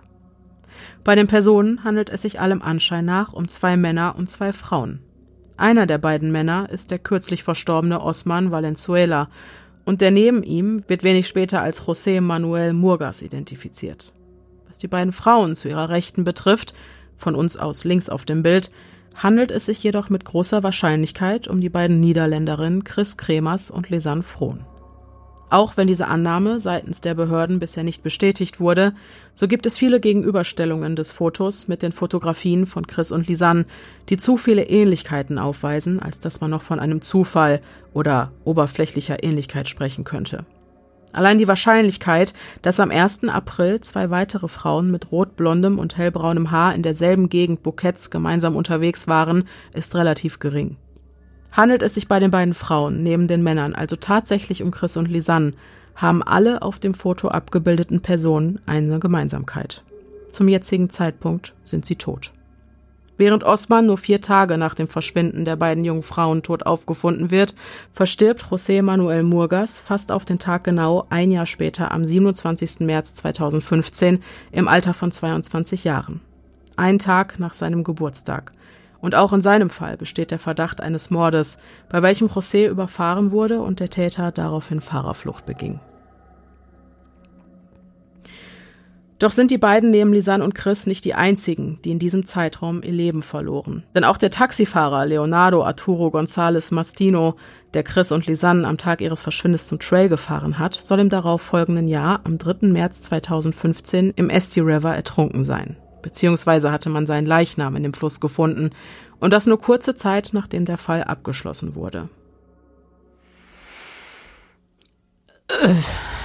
Okay, kannst du mir das Foto einmal zeigen? Es Ach, gibt das auch. ist so ein ganz schlechtes. Äh, Das ist halt weit weg, ne? Also es Okay. gibt das Foto auch noch, äh, das ist jetzt halt krass an die Mädels rangesucht, Ja, okay. ne? Man, da sieht man die Männer nicht. Ihr findet auch das Foto mit den Männern im Google-Dokument. Nur habe ich jetzt hier nur diesen Zusammenschnitt geöffnet, um meinen Browser nicht komplett zu sprengen. Also Das sehr ist weit halt weg und krass 2013 Qualität. Genau, 2013 und ganz, ganz weit weg. Naja, okay. Es ist schwierig zu erkennen, aber es, also man sieht auf jeden Fall, glaube ich, rot-blondes Haar, wie Chris das gehabt haben könnte. Es ist auf jeden Fall eine hellhaarige und eine dunkelhaarige Person. So viel erkennt man. Gesichter erkennt man nicht. Würde ich auch sagen. Also Ja. man, das kann man ja nicht so erkennen. Ich Mhm. finde auch, dass die Gesichtsform überhaupt nicht zu erkennen ist. So, also bei, vielleicht bei der dunkelhaarigen noch etwas mehr als Mhm. Auf bei der hellhaarigen Person. Da würde ich sogar sagen, das könnte passen. Ja, gerade hier sieht man. Ja, ne, ja, das, es passen ich finde könnte. auch, aber äh, wenn ich jetzt zum Beispiel die Gesichtsform von äh, Chris da rein, Das das, ist auch passend. ja, finde ich sagen. nämlich auch, weil, Mhm. aber Chris das ist, Gesichtsform, ja. Chris, Ges- Chris Gesichtsform ist viel, viel runder, aber äh, nichtsdestotrotz ka- kann das ja sein, ne? Mhm. Also um Gottes Willen. Ähm, aber äh, ich, das, das wäre halt krass, weil das halt auch wieder für diese, ich sag mal, mafiöse Struktur äh, Es sprechen geht würde langsam und, in eine gewisse Richtung. Genau, ne? und vor allem, wenn die, bei, wenn die beiden die getroffen haben am 1. April äh, und dann mit denen noch kurz äh, ins Wasser gehüpft sind. Es ist halt seltsam, dass alle einfach tot sind mittlerweile. Ja, genau. Und es ist, also, und vielleicht waren sie einfach zur falschen Zeit am falschen Ort. Vielleicht. Und sind mit Menschen gesehen worden, die eindeutig eben in diesem Milieu unterwegs Ja. sind. Und ja, da lichtet es sich so ein bisschen, ne? Mhm. Was dann auch wieder erklären würde, warum Knochen gebleicht werden, warum Knochen zusammen mit Mhm. Ja. Überresten von drei weiteren Menschen entsorgt Ja. werden. Was halt, ich finde es halt da aber auch wieder einfach so krass, dass überhaupt nicht versucht wurde rauszufinden. Also das scheint keinen zu jucken. Da sind offensichtlich noch drei weitere Menschen nicht ich ganz so natürlich ums Ja. Leben gekommen. ja, aber das spricht ja auch dafür. Dann, wenn es da, angenommen, Ja. das ist so der Entsorgungsort. Wir reden auch später noch, warum das sein könnte, warum da so schlecht ermittelt wurde. Mhm. Auch dafür gibt es Hinweise. Es gibt aber auch noch einen. Gibt es noch einen Verdächtigen? Kannst du gleich entscheiden. Mhm. Feliciano González. Der lokale Reiseführer, der am Morgen des 2. April ohne Erfolg am Treffpunkt auf die beiden Frauen wartete, war der Erste, der ihr Verschwinden bemerkte. Die Frauen hätten eigentlich gefunden werden müssen, hätte man die Gegend umgehend tatsächlich genauestens abgesucht, sagte er in den Medien. Außerdem äußerte er, dass er es für unwahrscheinlich halte, dass sie sich verlaufen haben, da Wanderer keine andere Möglichkeit hätten, als den Wanderwegen zu folgen. Ein Risiko, auf das er in seiner Stellungnahme hinweist, sei zwar das Vergessen der Zeit und ein gedankenloses Folgen der Pfade immer weiter und tiefer in den Regenwald hinein, ohne irgendwann kehrt zu machen, doch sei es schlichtweg nicht möglich, vom Weg abzukommen und sich im Wald zu verlaufen. Es sei denn, man träfe bewusst die Entscheidung, querfeldein zu gehen. Zudem hätte man die Frauen mit großer Wahrscheinlichkeit nach einem so langen Zeitraum längst gefunden, wären sie tatsächlich von einem Tier angegriffen worden oder wenn sie sich verletzt hätten. Spätestens zum Zeitpunkt ihres Todes hätte man Geier am Himmel gesehen und sie auf diese Weise lokalisieren können, sagte Gonzales. Der Reiseführer ist nicht nur derjenige, der die Frauen als vermisst meldete, sondern auch einer der ersten, die sich während der Suchaktion engagierten. Schließlich kennt er die Umgebung so gut wie seine eigene Westentasche. Nicht zuletzt soll er es gewesen sein, der nach dem Fund des Rucksacks ein kleines Team zusammenstellte und in der näheren Umgebung einen Schuh und weitere Hinweise fand. Seines Erachtens nach ist sicher, dass Dritte am Verschwinden der jungen Frauen beteiligt gewesen sein müssen. Er ist enttäuscht und wütend über die Ermittlungen der Polizei, verärgert darüber, dass sie sich kaum um das Auffinden der beiden Frauen bemühte und die Suchaktion vielmehr in die Hände der einheimischen Bevölkerung legte. Alle Spuren seien nur von helfenden Laien ausfindig gemacht worden. Wurde die Polizei über einen Fund informiert, tauchte diese wenig später mit einem Helikopter an besagter Stelle auf und nahm den Fund ohne eine Geste der Dankbarkeit entgegen. Sobald die Familien der Frauen das Land verlassen hatten, wurde die offizielle Suche seitens der Behörden nach Felicianos Aussage direkt wieder eingestellt. Befanden sie sich aber wieder im Bukett, wurden sogleich die Helikopter losgeschickt. Dadurch wurde die Suche mitunter über einen Zeitraum von einem Monat in die Länge gezogen, bevor sie schließlich seitens der Behörden eingestellt wurde, während man den Eltern suggerierte, man kümmere sich um das Verschwinden ihrer jungen Töchter vor Ort. Sie wurden also im Grunde an der Nase herumgeführt. Im Allgemeinen soll die Regierung von Anfang an viel zu inaktiv gewesen sein und den Prozess wichtiger Entscheidungen unnötig in die Länge gezogen haben. Einer der Gründe, warum Feliciano mit drei Einheimischen und einem Team von sechs Mann loszog und die Suche selbst in die Hand nahm. Schließlich ging es um das Leben junger Menschen. Wochen nach den Kleidungs- und Knochenfunden wird er in den Medien jedoch sagen, es sei sinnvoller, die Suche einzustellen. Nach den Funden wisse man genug über die grausamen Schicksale, die Chris und Lisanne erleiden mussten. Zudem seien die Suchaktionen sehr gefährlich. Die Regenzeit schreite immer weiter voran. Die Flüsse werden reißender, der Wasserspiegel steige und der Untergrund würde immer unsicherer zum Wandern, was mit einer erhöhten Sturzgefahr einherginge. With what we have found now, we know that nobody is alive anymore, lauten seine Worte. Dieses Mal äußert er außerdem, dass er glaube, eine der Frauen sei in den Fluss gefallen, woraufhin die andere bei dem Versuch ihrer Rettung ebenfalls stürzte und auf diese Weise seien die beiden vom Strom des Flusses mitgerissen worden. Denn das würde laut Gonzales auch den Fundort der Kleidungsstücke und des Rucksacks entlang des Flusses La Culebra passen, obwohl diese nicht direkt am Ufer gefunden wurden, also zu weit weg, um einfach angespült worden zu sein. Allerdings können die bewanderten Guides und Suchmitglieder zu einem späteren Zeitpunkt anhand der vorliegenden Hinweise und Fotos herausfinden, dass sich Chris und Lisanne für den La Trocha Weg entschieden haben müssen. Ein abschüssiger Waldweg und das nach den Zeitangaben der Zeugen bei Anbruch der Dunkelheit.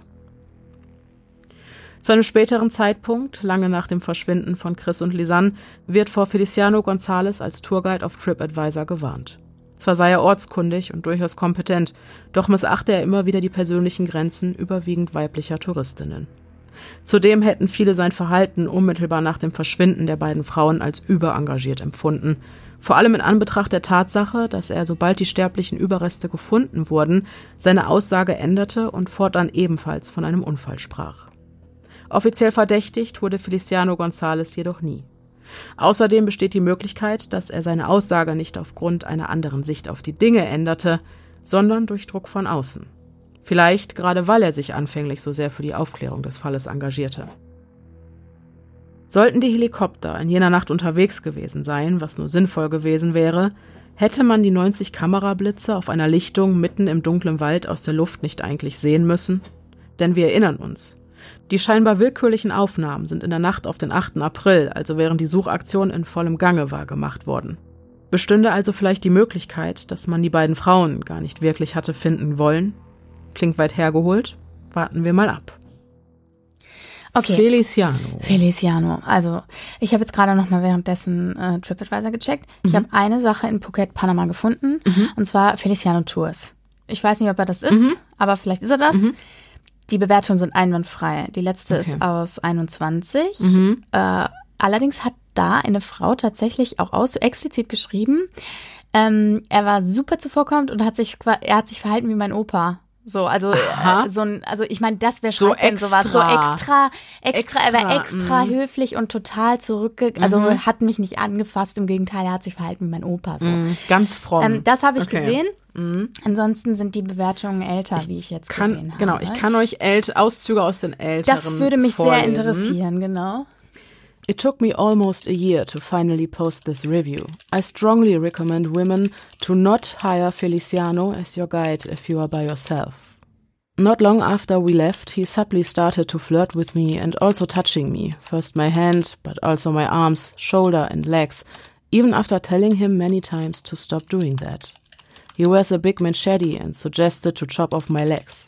He has an obsession for Northern European women, and I felt very unsafe.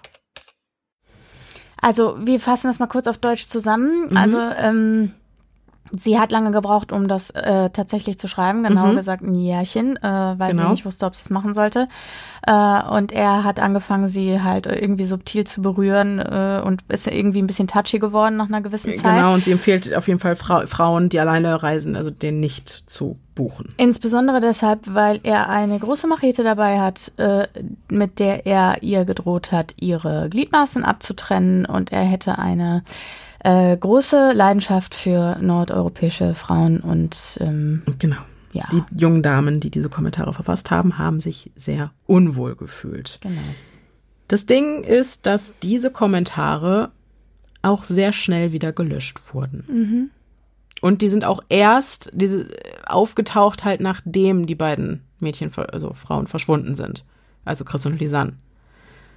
Mhm. Ähm, Es ist ein bisschen so, weißt du, woran mich das spontan erinnert? Mhm. An Lars Mittank und die Bewertung zu dem Hotel, ja, die dann eindeutig nach seinem Verschwinden irgendwie erstellt wurden. genau, und, da äh, weiß man nicht, ist das jetzt mhm. Es kann natürlich sein, dass er gewisse persönliche Grenzen missachtet. im Umgang mit Frauen, was einen natürlich aber nicht automatisch zu einem Mörder macht. Nee, genau. Also- äh, nicht zu einem Mörder, zu einem Arschloch auf jeden Fall. Zu einem, äh, ja, ne, so. genau.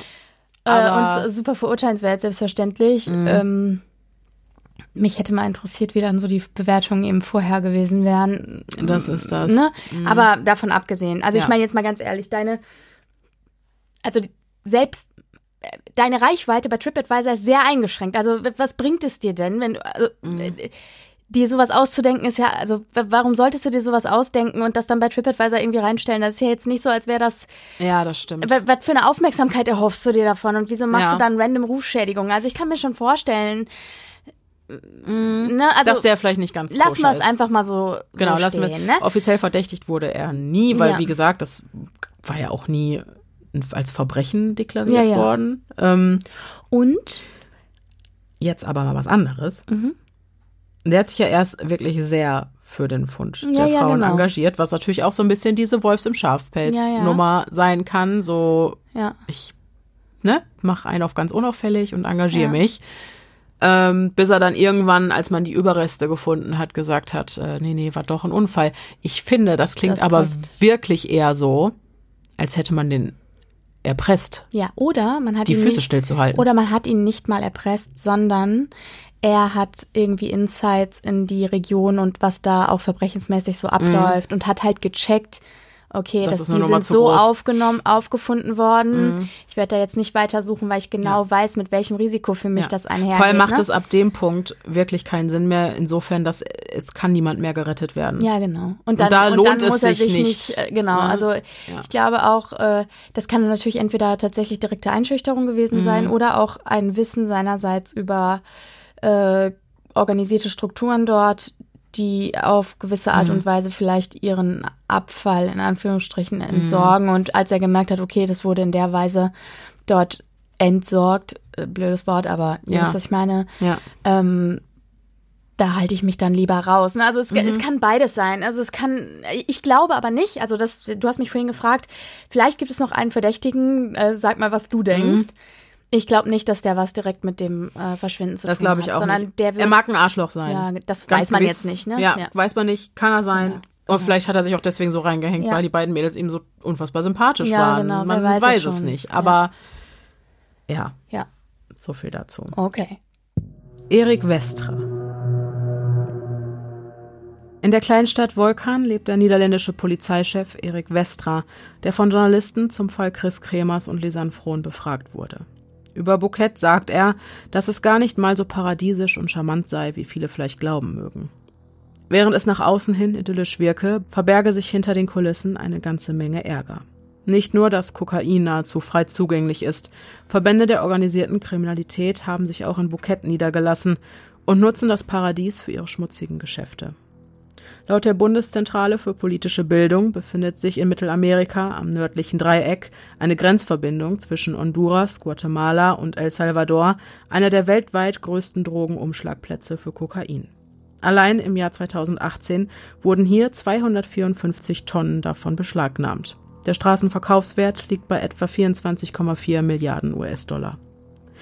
Doch nicht nur Drogenhandel ist ein Problem, denn die kriminellen Netzwerke der Drogenkartelle haben ihre Tätigkeitsbereiche in den vergangenen Jahren erheblich erweitert. Waffenschmuggel, Geldwäsche, Tierhandel, illegale Abholzung von Regenwäldern, Schleusen von Migranten, Menschenhandel, wozu auch Kinder zählen, Raub, Mord und auch Entführungen. Die dort ansässigen kriminellen Netzwerke haben immensen Einfluss auf Politik, Wirtschaft und die ganze Gesellschaft. So werden sogar Politiker bestochen, Geheimhaltungsvereinbarungen erzwungen oder Wahlkampfunterstützung geleistet, um Strafverfolgungen zu entgehen. Auch werden Schutzgeldzahlungen von Privathändlern und Unternehmen einkassiert. Der Einfluss der organisierten Vereinigung ist in Mittelamerika gewisserorts so groß, dass die Banden die Polizeiarbeit übernehmen, sprich sie ahnden Verstöße gegen ihre eigens auferstellten Regeln, Sprichwort Selbstgesetzgebung, und fungieren als Streitschlichter in den von ihnen kontrollierten Stadtgebieten, wobei dem Staat und den Behörden gänzlich die Hände gebunden sind. Ein klassisches Beispiel für einen Staat im Staat, bei dem der Schattenstaat einflussreicher und mächtiger ist als der eigentliche. Es wäre alles andere als ungewöhnlich, wenn der Einfluss dieser kriminellen Strukturen auch bis nach Bouquet reicht. Erik Westra sagt zudem, dass es im besagten Jahr auf dem Trail unter anderem bewaffnete Raubüberfälle gegeben hat und die Wanderwege nicht so sicher seien, wie viele Menschen vielleicht glauben wollen. Seit Dekaden gibt es gute Verbindungen zwischen den Orten Bocas del Toro und Bouquet, die nicht nur zum Wandern für die schöne Aussicht genutzt werden, sondern auch von Einheimischen für die Ortswechsel, auch wenn diese ein paar Tage Fußmarsch in Anspruch nehmen. Gleichzeitig äußern Bewohner der Umgebung, dass die Trails auch als Verbindungsrouten zum Drogenschmuggel genutzt werden. Sollten Chris und Lisanne also wirklich erst am Nachmittag auf den Wegen unterwegs gewesen sein und nicht etwa dann, wenn mehr Menschen in der Vormittagszeit dort unterwegs sind, wäre es gar nicht so abwegig, dass sie auf gefährliche Menschen stießen. Außerdem sagt Vestra, dass sich die Menschen im Bukett fürchten und kein Vertrauen in die Justiz und die Autoritäten haben. Sie gehen nicht zur Polizei, auch nicht, wenn dabei ein Gewinn von bis zu 40.000 Dollar für sie rauskäme. Zu groß ist die Macht krimineller Strukturen und die Angst vor den einflussreichen Banden, in deren Angelegenheiten man sich besser nicht einmischt. Der Ort ist relativ klein, Mundpropaganda entsprechend effektiv. Geht eine Person zur Polizei, würde es nicht lange dauern, bis die Falschen davon Wind bekämen und die Person damit nicht nur ihr eigenes Leben, sondern auch das der eigenen Familie gefährden könnte. Naheliegend, dass man unter solchen Umständen das eigene Wohl über das eines anderen stellt. Um an dieser Stelle noch einmal auf den eben genannten Punkt des Helikopters zurückzukommen. Wenn die organisierte Kriminalität auch in kleineren Ortschaften so viel Einfluss hat und dort auf die Bevölkerung und Behörden Druck aufbaut, um einer Strafverfolgung zu entgehen, würde das im Falle einer Verwicklung des organisierten Verbrechens in den Fall Kremers und Frohn erklären, warum der Fall so unglaublich schnell und ohne wirklich dafür sprechende Beweise oder Indizien als Unfall deklariert wurde und die Suche jedes Mal eingestellt wurde, sobald die Eltern das Land wieder verlassen hatten. In einem solchen Szenario wäre es also nicht abwegig, wenn die Besatzung der Helikopter etwaige Lebenszeichen bewusst ignoriert hätten.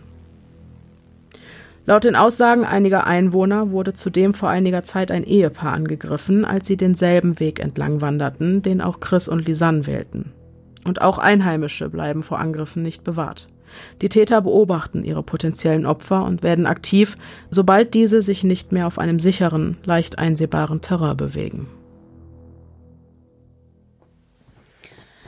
Okay. Wir sind jetzt also bei den Theorien angelangt. Ja, also Leute, ähm, ich finde, da, da, ich muss noch mal einhaken äh, und noch einen Schritt zurückspringen, weil vorhin hatten wir ja auch diese Flusstheorie, die der ähm, Feliciano noch auf den Weg gebracht hatte, mhm. wo er sagt, es macht total Sinn, dass die in den Fluss gefallen sind. Mhm. Das macht so mal überhaupt gar keinen Sinn, weil mhm. äh, die Klamotten waren trocken, beziehungsweise die äh, Handys und die Kamera hatten nicht einen ja. derartigen Wasserschaden, dass da nicht alles verloren war. Ja, ja. Ähm, das ist das eine die Sache mit der Mafia, das klingt irgendwie sehr stringent für mich. Mhm. Weil, so angenommen, die haben die beiden Boys da kennengelernt mhm. und sind auf diesem Foto aufgetaucht. Mhm.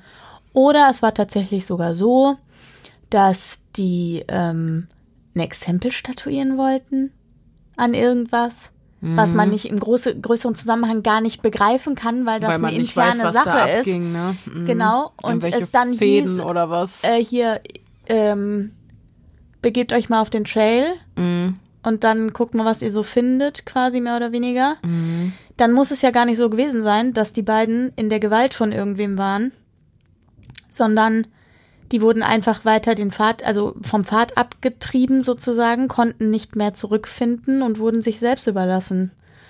Ähm, äh, wie meinst du? Naja, also dass, dass die quasi gar nicht, also die Frage ist ja immer noch, wenn man jetzt davon ausgeht, dass die Helikopter die äh, ganzen ähm, Hilfegesuche, mhm. nenne ich mhm. es mal, ignoriert haben, mhm.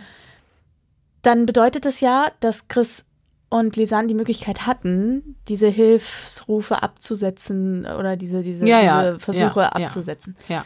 Sie müssen also ab einem gewissen Punkt irgendwie wieder in frei Freiheit gewesen, gewesen sein. sein. Oder sie waren überhaupt nie in Gefangenschaft, ja. sondern wurden einfach quasi in den Dschungel hinein getrieben. getrieben. Wobei dann, wie überlebst du diese zehn Tage? Ne? Das, das, ist halt wieder die Frage. Andererseits hast du dann ja nun wieder das, die Möglichkeit, äh, wenn du sagst, also das mit dem Regen macht ja dann durchaus mhm. Sinn. Das heißt, Wasser kriegst du jedenfalls. Mhm. Ähm, ja. Und zehn Tage schaffst du ohne Essen, je nach ja, das stimmt. Also ich meine, die beiden waren jetzt recht schlank, ne? aber die ja. trotzdem, also zehn, zehn Tage, Tage glaube ich hin. auch. Ja. Und die hatten, die hatten da irgendwie noch ein paar Snacks im Rucksack mhm. äh, und dann So, mhm. und die wurden quasi sich selbst überlassen. Dann wurde der Polizei oder den Behörden noch eingeimpft, da quasi nichts zu äh, unternehmen, beziehungsweise insbesondere auch den Helikopterfliegern mhm. ähm, irgendwie, Pilotenfliegern. Ähm, genau, und die haben dann quasi auch diese Anzeichen ignoriert und dann wurden die sich selbst überlassen. Mhm. Die haben sich quasi selbst beseitigt und dann hat man die Leichen abgeholt weil man ja auch wusste, wo die waren, mhm. ungefähr. Ja, zumal, also weil vielleicht derjenige, der zur Aufklärung oder des Verbrechens wirklich beigetragen hätte, vielleicht halt Schlimmes ja. zu befürchten. Ja. Hätte, und das hätte. hätte. vielleicht ja auch Feliciano sein können. Vielleicht. Auch. Auch, ja. Hm? ja. Also, und, und, und, man weiß ja auch nicht, was wirklich gewesen ist vorher. Mhm. Also, das, wenn das jetzt wirklich hieß, mhm. also die zwei waren ja nachgewiesenermaßen Gangmitglieder, diese beiden mhm. Jungs. Und wenn die das wirklich waren auf diesem Foto, ja. Dann kann das quasi einfach so eine Art, klingt jetzt Panne, aber tödlicher Scam gewesen sein. Mhm.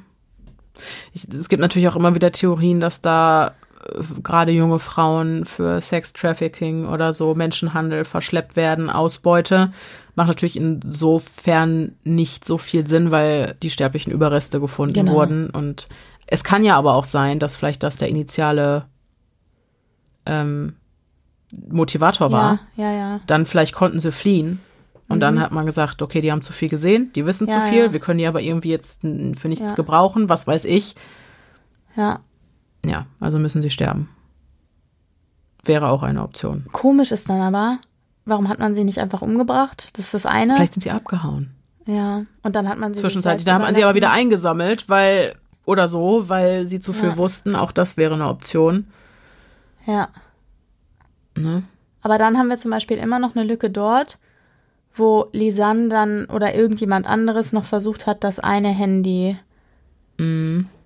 Nochmal zu betätigen. Das könnte halt auch die, dritte Person gewesen sein, die dann hinterher hinter denen aufgeräumt hat, um nochmal ja. initial, also dann nochmal abschließend Beweise zu, fand ja. nur um zu gucken, ob irgendwas. Vielleicht war der Rucksack auch überhaupt nicht mehr bei denen. Ja, das kann ja auch sein, dass, dass der, der war, der kann ja nicht bei denen gewesen sein. Der wurde ja auch ganz woanders gefunden. Vielleicht wurde er denen auch abgenommen. Ja, aber die Kamera war ja wieder drin. Das heißt, man mhm. muss sie ja danach nochmal lokalisiert und auch wieder mitgenommen haben. Stimmt. Oder zumindest, wenn sie tot waren. Ja. Das ist bei dem Fall halt echt immer so, egal wie du es drehst und ja. wendest. Du findest halt immer irgendein Loch. Es gibt immer irgendein Aber, mhm. der dir wieder alle ja. Theorien zerschießt. Auch dass der Fuß zum Beispiel, der gefunden wurde, ähm, der war ja viel zu, also offensichtlich lag der da noch nicht so lange. Mhm. Okay, ich würde jetzt sagen wie der Beckenknochen, aber der wurde halt auch chemikalisch, ja, ja, also chemisch ja, bereinigt. Ja. Man weiß es nicht. Auf, also es ist auf jeden Fall auch anzunehmen, dass die Todeszeitpunkte erheblich voneinander abweichen. Auch das ist eine Option. Es gibt aber noch eine weitere Theorie. Ja, ich bin gespannt. Der Gobe-Stamm und Ritualmorde. Es gibt noch eine andere potenzielle Gefahrenquelle, die die jungen Frauen ihre Leben hätte gekostet haben können. Wie bereits erwähnt, verlaufen Teile der Trails durch Gebiete, die zu den Gobe, einem indigenen Volk Panamas und Costa Ricas, gehören. Das in diesem Stamm geführte Leben ist sehr einfach und die allermeisten Individuen dort leben weit unter der Armutsgrenze. Ihre Subsistenzwirtschaft umfasst dabei den Ackerbau, die Viehhaltung und Jagd sowie die Fleischerei. In diesem Gebiet ereignete sich im Januar 2020 großes Unheil. 21 Menschen litten unter den Qualen, zugefügt durch die Hände zehn verschiedener Laienprediger. Und von diesen 21 Menschen verloren sieben auf grausame Art und Weise ihr Leben. Gefoltert, geschlagen, verbrannt und mit Macheten zerhackt, um für ihre Sünde Buße zu tun. Die 14 anderen konnten sich befreien. Alarmiert wurde die örtliche Polizei durch drei der befreiten Opfer, die ins Krankenhaus flohen, um dort ihre Verletzungen behandeln zu lassen. Eine markerschütternde Szenerie eröffnete sich den Beamten, als sie die Hügel und Berge umgeben von Dickicht passierten und das Dorf des Grauens schließlich erreichten. Ihre Augen mussten mit ansehen, was ihre Köpfe nie wieder werden vergessen können. Ein Anblick, der ihnen beim Erreichen der improvisiert erbauten Kirche in der Nähe einer Farm mit nur wenigen Bewohnern das Blut in den Adern gefrieren ließ. Blut, Menschen, die gegen ihren Willen zum Teil schwer verletzt und verstümmelt in Ketten gefangen gehalten werden. Eine nackte Frau, Messer, Macheten und eine geopferte Ziege. Die gebildete Sekte nennt sich The New Light of God und sie sahen es als ihre Aufgabe, Menschen für ihre Sünden zu bestrafen und sie von diesen zu befreien. Wer sich nicht fügt, stirbt. Zum besagten Zeitpunkt finden diese Folterungen bereits seit drei Tagen statt und dennoch verloren weitere Menschen ihr Leben. Ganz in der Nähe stießen die Autoritäten auf ein frisch ausgehobenes Grab, aus welchem die leblosen Körper von fünf Kindern im Alter von ungefähr einem Jahr, ihre schwangere Mutter und eine 17-jährige Nachbarin dieser geborgen werden konnten. Einer der Verdächtigen sei der Großvater der fast gänzlich ausgelöschten Familie. Sie alle waren Teil derselben Dorfgemeinschaft. Diese grausame Sekte entstand, nachdem ein Mitglied eine Vision gehabt haben will, die sie dazu beauftragt habe, Sünder zu beugen oder zu töten. Nur neun Monate später wurde berichtet, dass die Polizei ein weiteres Massengrab gefunden habe. Wie viele Opfer es dieses Mal sind, die man dort im Dreck verscharrt hatte, ist jedoch noch unklar. Wir sehen also, es kommt durchaus vor, dass Menschen Opfer ritueller Morde werden. So ist also auch ein solcher Ritualmord im Fall von Chris Kremers und Lisanne Frohn bedauerlicherweise nicht auszuschließen. Brody, weiß ich nicht. Weiß nicht? Nee, weil das passt überhaupt nicht zu allem, was da sonst noch ist. Findest meinst du nicht? Nee. Natürlich nicht, insbesondere nicht, wenn es sich tatsächlich, also, wieso sollte man Touristen dafür nehmen? Das macht ja einen riesen Bohai. Du löst ja ein wahnsinniges hm. Medienecho aus. Die Leute, also im Zweifel, du weißt es ja nicht, aber wenn. Wenn du, wenn du davon ausgehst, dass die wieder weggehen, dann sind halt zwei Frauen im Regenwald verschollen. Ja, aber das sind, das sind europäische Touristen. Das sehen die, also das ist doch, das glaube ich nicht. Meinst du nicht? Nee, das glaube ich, ich nicht. Weiß Insbesondere deshalb, weil die zwei ja auch, also nach, man hat zwar später erst dann irgendwie, also da, dann müssen sie sie gefunden haben, nachdem sie schon ewig durch den Wald geirrt sind. Die haben noch diese Fotos gemacht und wer weiß was nicht alles. Und danach müssen sie die gebleicht haben. Das ist nichts Krasses. Dafür würde simples Wasserstoffperoxid oder Chlor reichen und das kriegst du an jeder Ecke. Eine Sekte, die einen Ritualmord begeht, hackt die danach auseinander und dann packen die, dann schälen die die Knochen ab, säubern die Knochen und packen die dann dahin? Da mm. bin ich, also da, ich, bei der Theorie bin ich nicht am Start. Naja, ich sag mal so, in Anbetracht dessen, was die Polizei da vorgefunden hat für ein Szenario, was für ein unvorstellbares Szenario, halte ich das nicht für unmöglich. Aus Knochen wird ja teilweise sogar Schmuck und so hergestellt für solche ritualen, schamanischen, was weiß ich nicht was.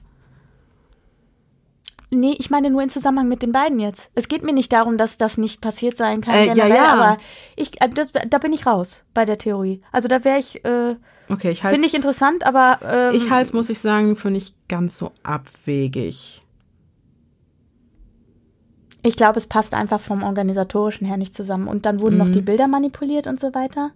Das passt das halt nicht. alles total organisiert das, und ich glaube nicht, dass das so. Das pa passt halt nicht, ne? Mhm. Ja.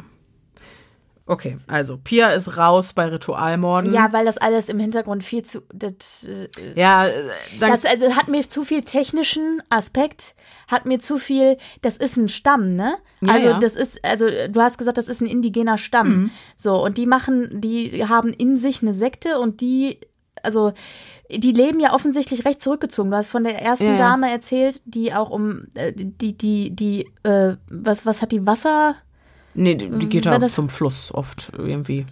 Okay, also, also sie was ist sie da wollte, keine Ahnung, genau, oder was sie ist auch halt immer. rumgelaufen, ja, ja. Aber du hast gesagt, die bauen selber an und mhm. so, das scheint ja recht selbst selbstversorgend, ja, genau. abgeschieden. Genau, das ja. habe ich halt gedacht, ne? Ja. So ich finde, das passt nicht zu dieser Knochensache, das passt nicht zu den Bildern, das passt nicht mhm. dazu, dass dass da Zeiten manipuliert wurden offensichtlich.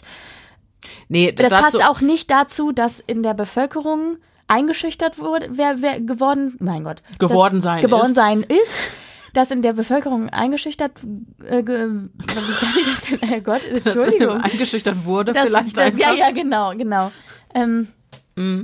Und auch nicht dazu, dass, äh, dass die äh, beiden Mafia-Jungs dann noch gestorben Überhaupt sind und auch nicht, dass der Taxifahrer gestorben ist. Ich halte diese Theorie tatsächlich für abwegig. Okay. Je mehr ich das durchdenke. Okay. Jetzt mal angenommen, der Tod der anderen war ein Zufall. Es wurde ja. niemand eingeschüchtert, die haben einfach ja. nur verdammt schlecht ermittelt, was natürlich Und die Helikopter haben nichts gesehen, ja. auch nicht 90 Lichtblitze. Ja, auch das kann mhm. sein. Okay. Also, also, das halte ich, würde ich, will ich nicht ausschließen. Ich habe noch nie jemanden aus der Luft gesucht. Ja, Ähm, Und angenommen, da wurde auch kein Foto krass gelöscht, sondern äh, durch technischer Defekt, keine Ahnung, weil die Speicherkarte einiges mitgekriegt hat. Dann sage ich, dass die Fotozeiten stimmten. Bei vier Sekunden zwischen blauem Himmel und Wechselhaftes Wolk- Wetter. Wolkenwand in vier Wechselhaft- Sekunden. Ja, Okay, okay. aber ich, Okay. nein, ich finde halt, ich finde, man kann das so splitten. Ja. Diese, alles, was sich im Regenwald abgespielt haben muss und mit den Knochenresten, die da irgendwie verteilt liegen und da ein Fuß und da ein Beckenknochen und der Rucksack liegt da und da werden nachts irgendwelche Fotos gemacht und sie versuchen verzweifelt Hilfe zu rufen, das geht aber nur zu gewissen Zeiten. Das würde ich sagen, passt noch alles zu der Ritualmorde-Sache. Aber wenn es dann gerade an diese technischen Details geht, natürlich, dann nicht. Aber ich sage dir auch, dass ich für ich habe keine einzige Theorie gefunden, die mich komplett zufriedenstellt.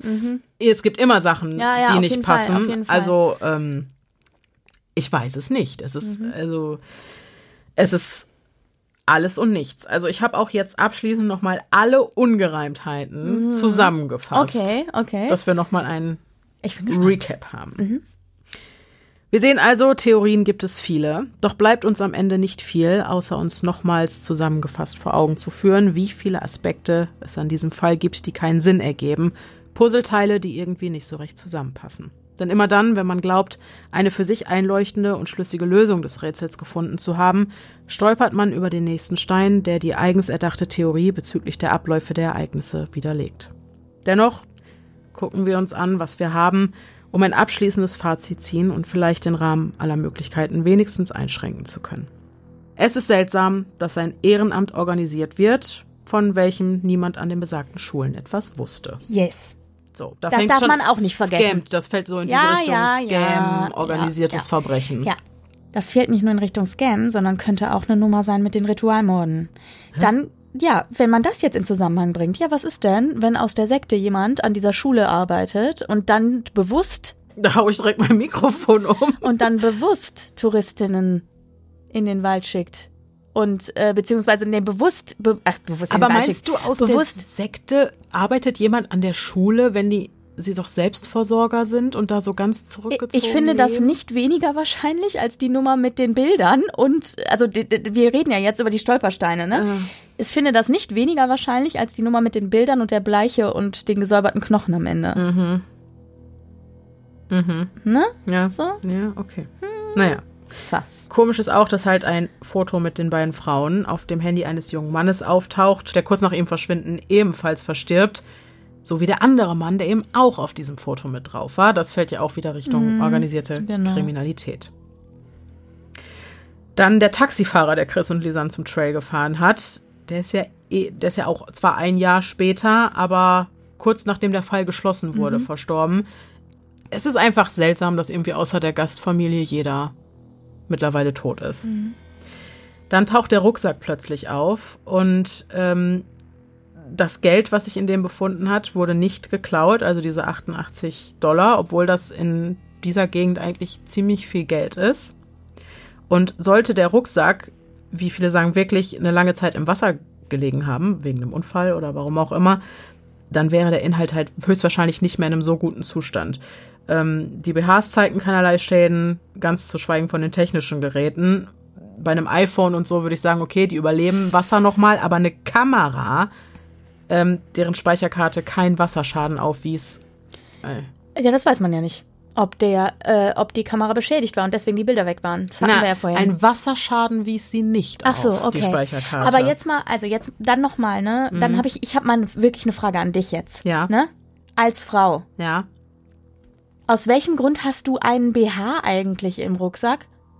Mm, naja, entweder weil ich zwischendurch schwimmen gehen will und was zum Wechseln Ah, anhaben okay. will Mhm. oder Und warum habe ich dann keinen Bikini dabei?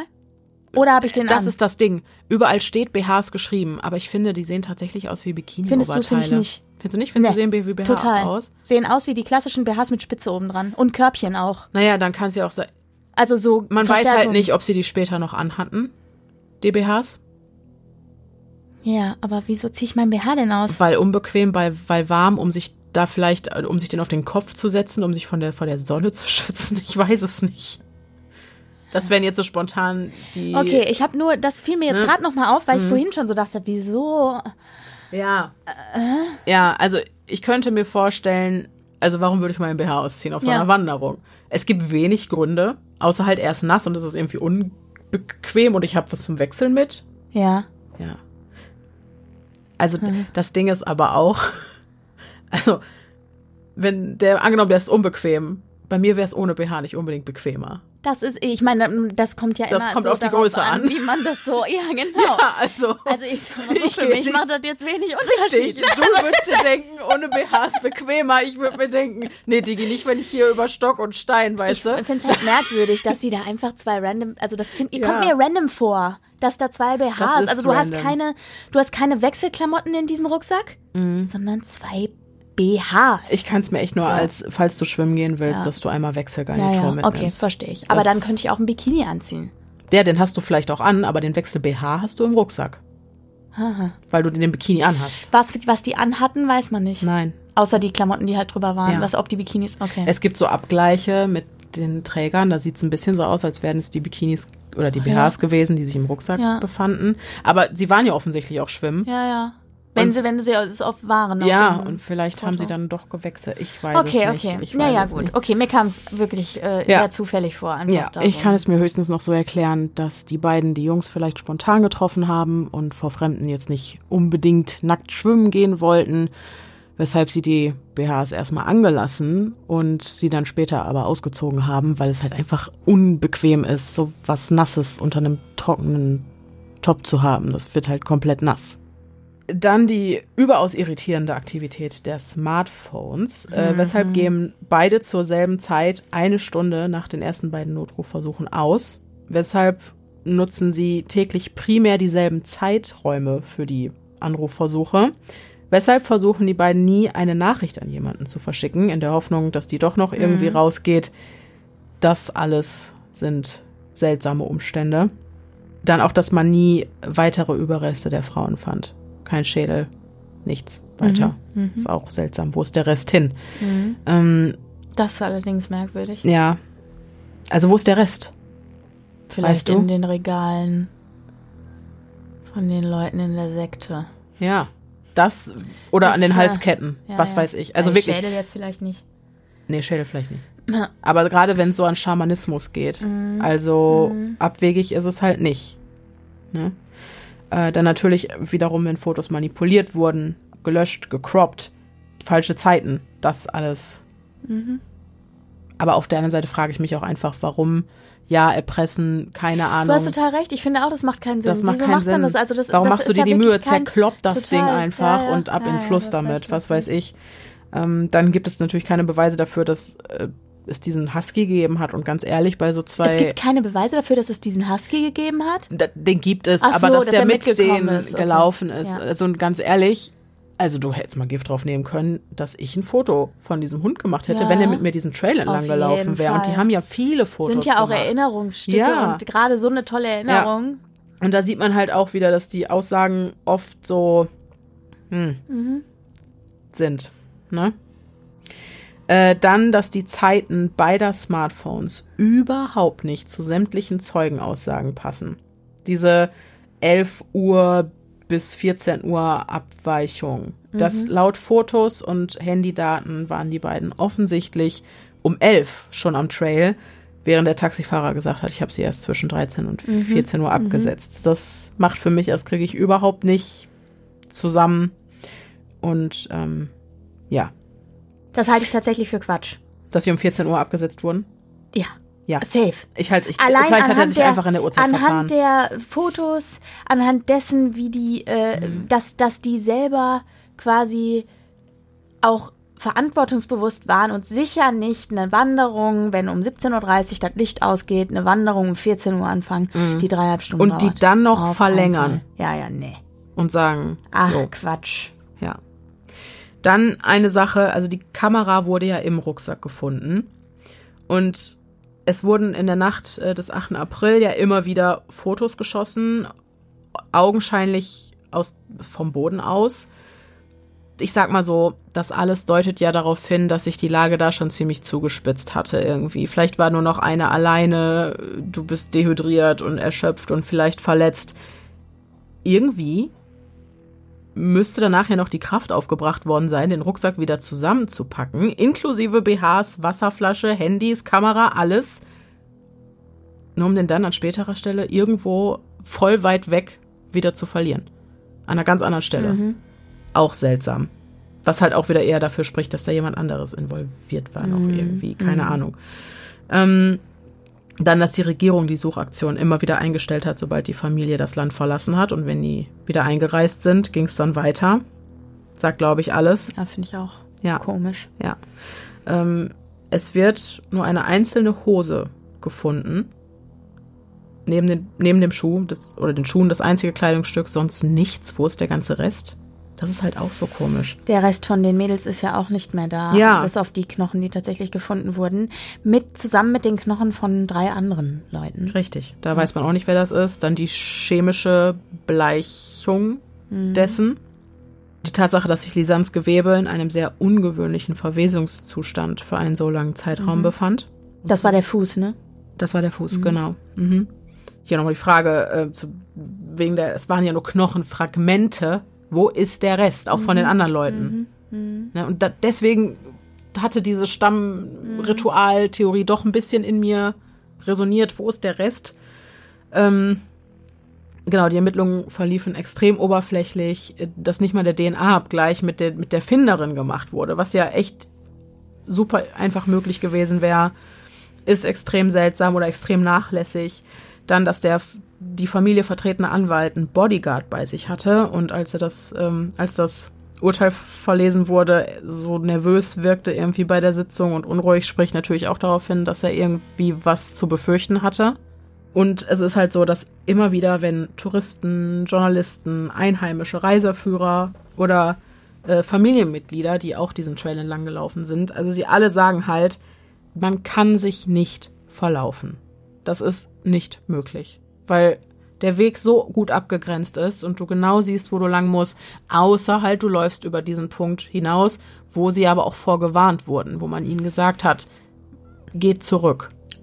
Und was sie entweder unter Druck von außen gemacht haben, mhm. und dann ist ja auch noch diese Rückwegtheorie im Raum mit mhm. Menschen, die sie dann doch wieder in der Stadt gesehen haben wollen. Genau. Und das dann, das dann, vielleicht sind sie aber auch auf dem Rückweg gewesen. Es war schon relativ mhm. spät und dann ist es zu so einer Überfallsituation gekommen. Weil das ähm, wurde ja auch gesagt vom Vestra, glaube ich, dass die ähm, Täter, die verstecken sich dann, die beobachten die Leute und verfolgen die vielleicht ein bisschen und warten, bis das Gebiet relativ leer ist, bis keine Touristen mehr da rumlaufen, was ja dann, wenn es auf die Dämmerung zugeht, der Fall sein wird, dass da wenig los ist. Und dann schlagen die halt zu, wenn die Zeit, wenn der Zeitpunkt günstig ist. Mhm. Ja. Also ein wahnsinnig unbefriedigender Fall, der sich irgendwo im Nirgendwo verliert. Ich habe auch dieses Mal nicht das Gefühl, in irgendeiner Weise Ordnung zu haben. Ich bin maximal verwirrt. Ich habe keine Ahnung, nee. was los ist. Ich verstehe nichts daran. Und, bin ich ganz äh, bei dir. Geht mir auch so. Also, ja. Also, weil, weil, wie du sagst, es gibt, du denkst, ah ja, das könnte passen hä, aber wieso haben die dann so, wieso mhm. haben die dann die Fotos manipuliert? Wieso, also, du, man stellt sich halt tausend Fragen, weil es halt nicht zusammenpasst, ja. ne? Irgendwie. Ja, ist so. Mhm. So oder so wird dieser Fall höchstwahrscheinlich noch lange, wenn nicht sogar für immer ungelöst bleiben. Und auch hier wird es, wie in vielen anderen Fällen auch, keine Gerechtigkeit für die beiden Opfer Chris Krämers und Lisanne Frohn sowie deren Angehörige geben. Spekulieren und Vermutungen anstellen, das ist alles, was möglich ist, um zu versuchen, die Summe aller Teile in einem Gesamtbild zu erfassen. Doch wird es sicherlich keine einfache Lösung für dieses Rätsel des Todes geben.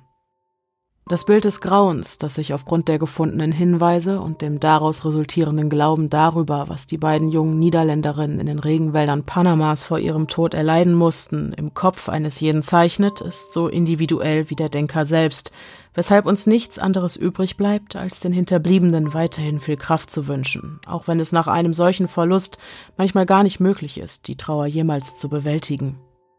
Vielleicht sollten wir aus diesem Fall einmal mehr mitnehmen, dass es gefährlich da draußen ist und dass man nicht mit leichtsinnigem Optimismus in ein so fernes Land fliegen und dort ohne Reiseführer Wanderungen, vor denen die Einheimischen warnen, vornehmen sollte.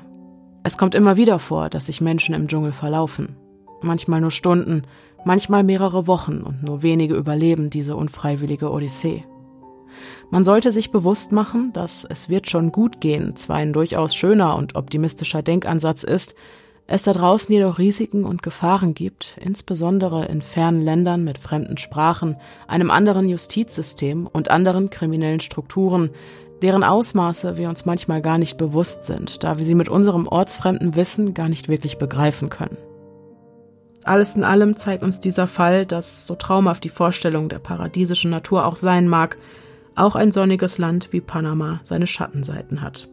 Ein Fall, der unser Motto bleibt sicher, es ist gefährlich da draußen, so sehr bestätigt wie kaum ein anderer, glaube ich. Puh. Mhm. Was ich halt so schrecklich an diesem Fall finde, egal was letzten Endes passiert ist, egal was es nun schlussendlich war, es sieht einfach ganz danach aus, als wären die nicht nur die letzten Stunden, sondern die letzten Tage. Wenn nicht Wochen. Wenn nicht Wochen. Einfach die, für die beiden oder für eine von den beiden einfach die Hölle gewesen. Ja. Du kannst halt diesen Überlebenskampf so mitverfolgen. Ja. Und Oder zumindest darauf schließen. Und die Vorstellung macht einiges. ja. Und gerade auch, als du eben die Urlaubsfotos vom Anfang der Reise gesehen hast. Es ist halt so tragisch, dass halt eine Sache, die so schön angefangen hat, so Also, endet, ne? Mir ist ja rausgerutscht vorhin, als die, die Fotos Mhm. waren offen, als wir angefangen haben, den Fall aufzunehmen, waren die Fotos auf deinem PC offen. Also die und- vom Abflug, Genau, von, den, und was von, mir von der Verabschiedung. Und weil mir ist einfach sofort rausgerutscht, oh Gott, nein, die sind nicht mehr am Leben, weil Mhm. äh, man sieht halt, wie sich äh, Lisanne von ihrem Papa verabschiedet, äh, Mhm. mit einer innigen Umarmung und so. Und, und du merkst einfach, ich finde, man kann es auch so relaten, die sind so alt, also die beiden waren so alt wie ich, Mhm. also die, oder ein bisschen jünger, ein Jahr, Zehn Jahre jünger. jünger. nee, von 21. 91. Zu dem Zeitpunkt. Ach so. Diese, also die wären jetzt so alt wie ich. Ja, ach jetzt, ich dachte zum damaligen Nein, nein, nein. Zeitpunkt. Okay. Mhm. Nee, nee, nee. Ähm, und man kann so relaten irgendwie Mhm. mit den eigenen Eltern und wie die einen zum Flughafen bringen würden, wenn man Mhm. sowas machen würde. Und es ist alles so äh, normal und familiär. Und Mhm. die sind auch auf dieser Insel der Glückseligkeit aufgewachsen. Äh, Zu, wo ich mich auch immer sehe als Kind Mhm. und dann und dann dieses du hast die Möglichkeit sowas Tolles zu machen deine Eltern unterstützen dich deine Mhm. Eltern bringen dich zum Flughafen und niemand rechnet damit dass es das letzte Mal ist dass ihr euch seht und das Ja. macht einen völlig alle und Ja. wie du Vor sagst allem, was dann noch die mit Vorstellung diesen schrecklichen Funden, so häppchenweise, wird dir dann diese Ja. grausame Realität vor die Füße Ja. geworfen, mit der du erstmal klarkommen musst. Ja. Also, Und wenn das uns schon beschäftigt, was denen passiert ist Ja. und wie es denen in den letzten Tagen und Stunden ergangen ist, wie sehr muss das die Eltern quälen? darfst du gar nicht drüber. Und auch wie Ja. verraten musst du dich fühlen. Ja, Dass du hinterher mitbekommst, dass Suchaktionen Ja. abgebrochen werden, sobald du das Land verlässt. Ja. Aber Ja. also, also gar- ich bin mir keiner Sache so wirklich sicher in diesem Fall, bis auf einer. Das war kein Unfall. nee, genau, das sehe ich auch so. Also das war kein Da Unfall. waren auf jeden Fall andere Leute involviert, egal in Ja. welcher Form. Ja. Das glaube ich auch. Ähm, und wenn du mich fragen würdest, was ich als für am wahrscheinlichsten erachte, dann wäre es die organisierte Ist Kriminalität. bei mir auch so. Ja. Auch, wie gesagt, ganz passend hatten wir in den letz, vorletzten, in der vorletzten Folge auch noch drüber gesprochen. Ja. Ich glaube, wir unterschätzen oft, wie weitreichend die Einflüsse dieser Machtstrukturen sind. Und wie gesagt, weil wie es ist, wenn ein Staat vom Staat im Staat regiert wird. Ja, ja, genau. Ne? Dass die eigentliche Polizei da Ja. gar keine Handhabe mehr hat. Ja, Wow, das war unbefriedigend. voll. Wir sind natürlich gespannt auf eure Gedanken zu dem Fall. Und wenn ihr es schafft, mehr Herr des Chaos zu werden, als es bei uns gerade der Fall ist, ich sehe auch den, den Wald vor lauter Bäumen nicht mehr, bin ich ehrlich. Es ist einfach wahnsinnig verwirrend. Aber äh, dann lasst uns an euren Theorien und Gedanken gerne teilhaben. Podcast.stimme im Kopf, da findet ihr uns auf Instagram. Da wird es, wie gesagt, auch ein bisschen Bildmaterial geben. Mehr aber in der Folgenbeschreibung.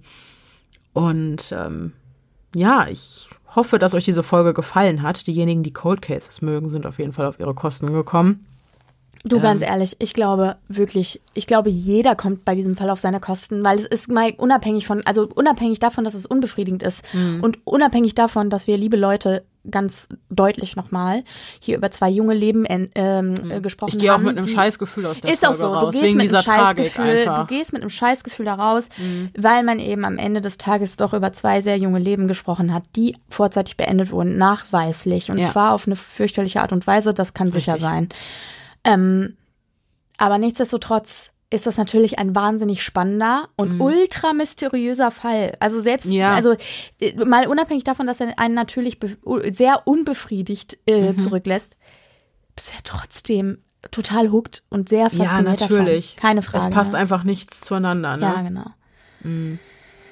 Ja, gut. This for this. Ich hoffe. Tschüss. Ja, wie gesagt, ich hoffe, dass euch diese Folge gefallen hat. Und dieses Mal meine ich es so, wie ich es sage, mehr denn je. Bleibt sicher. Es, ist, gefährlich, da draußen.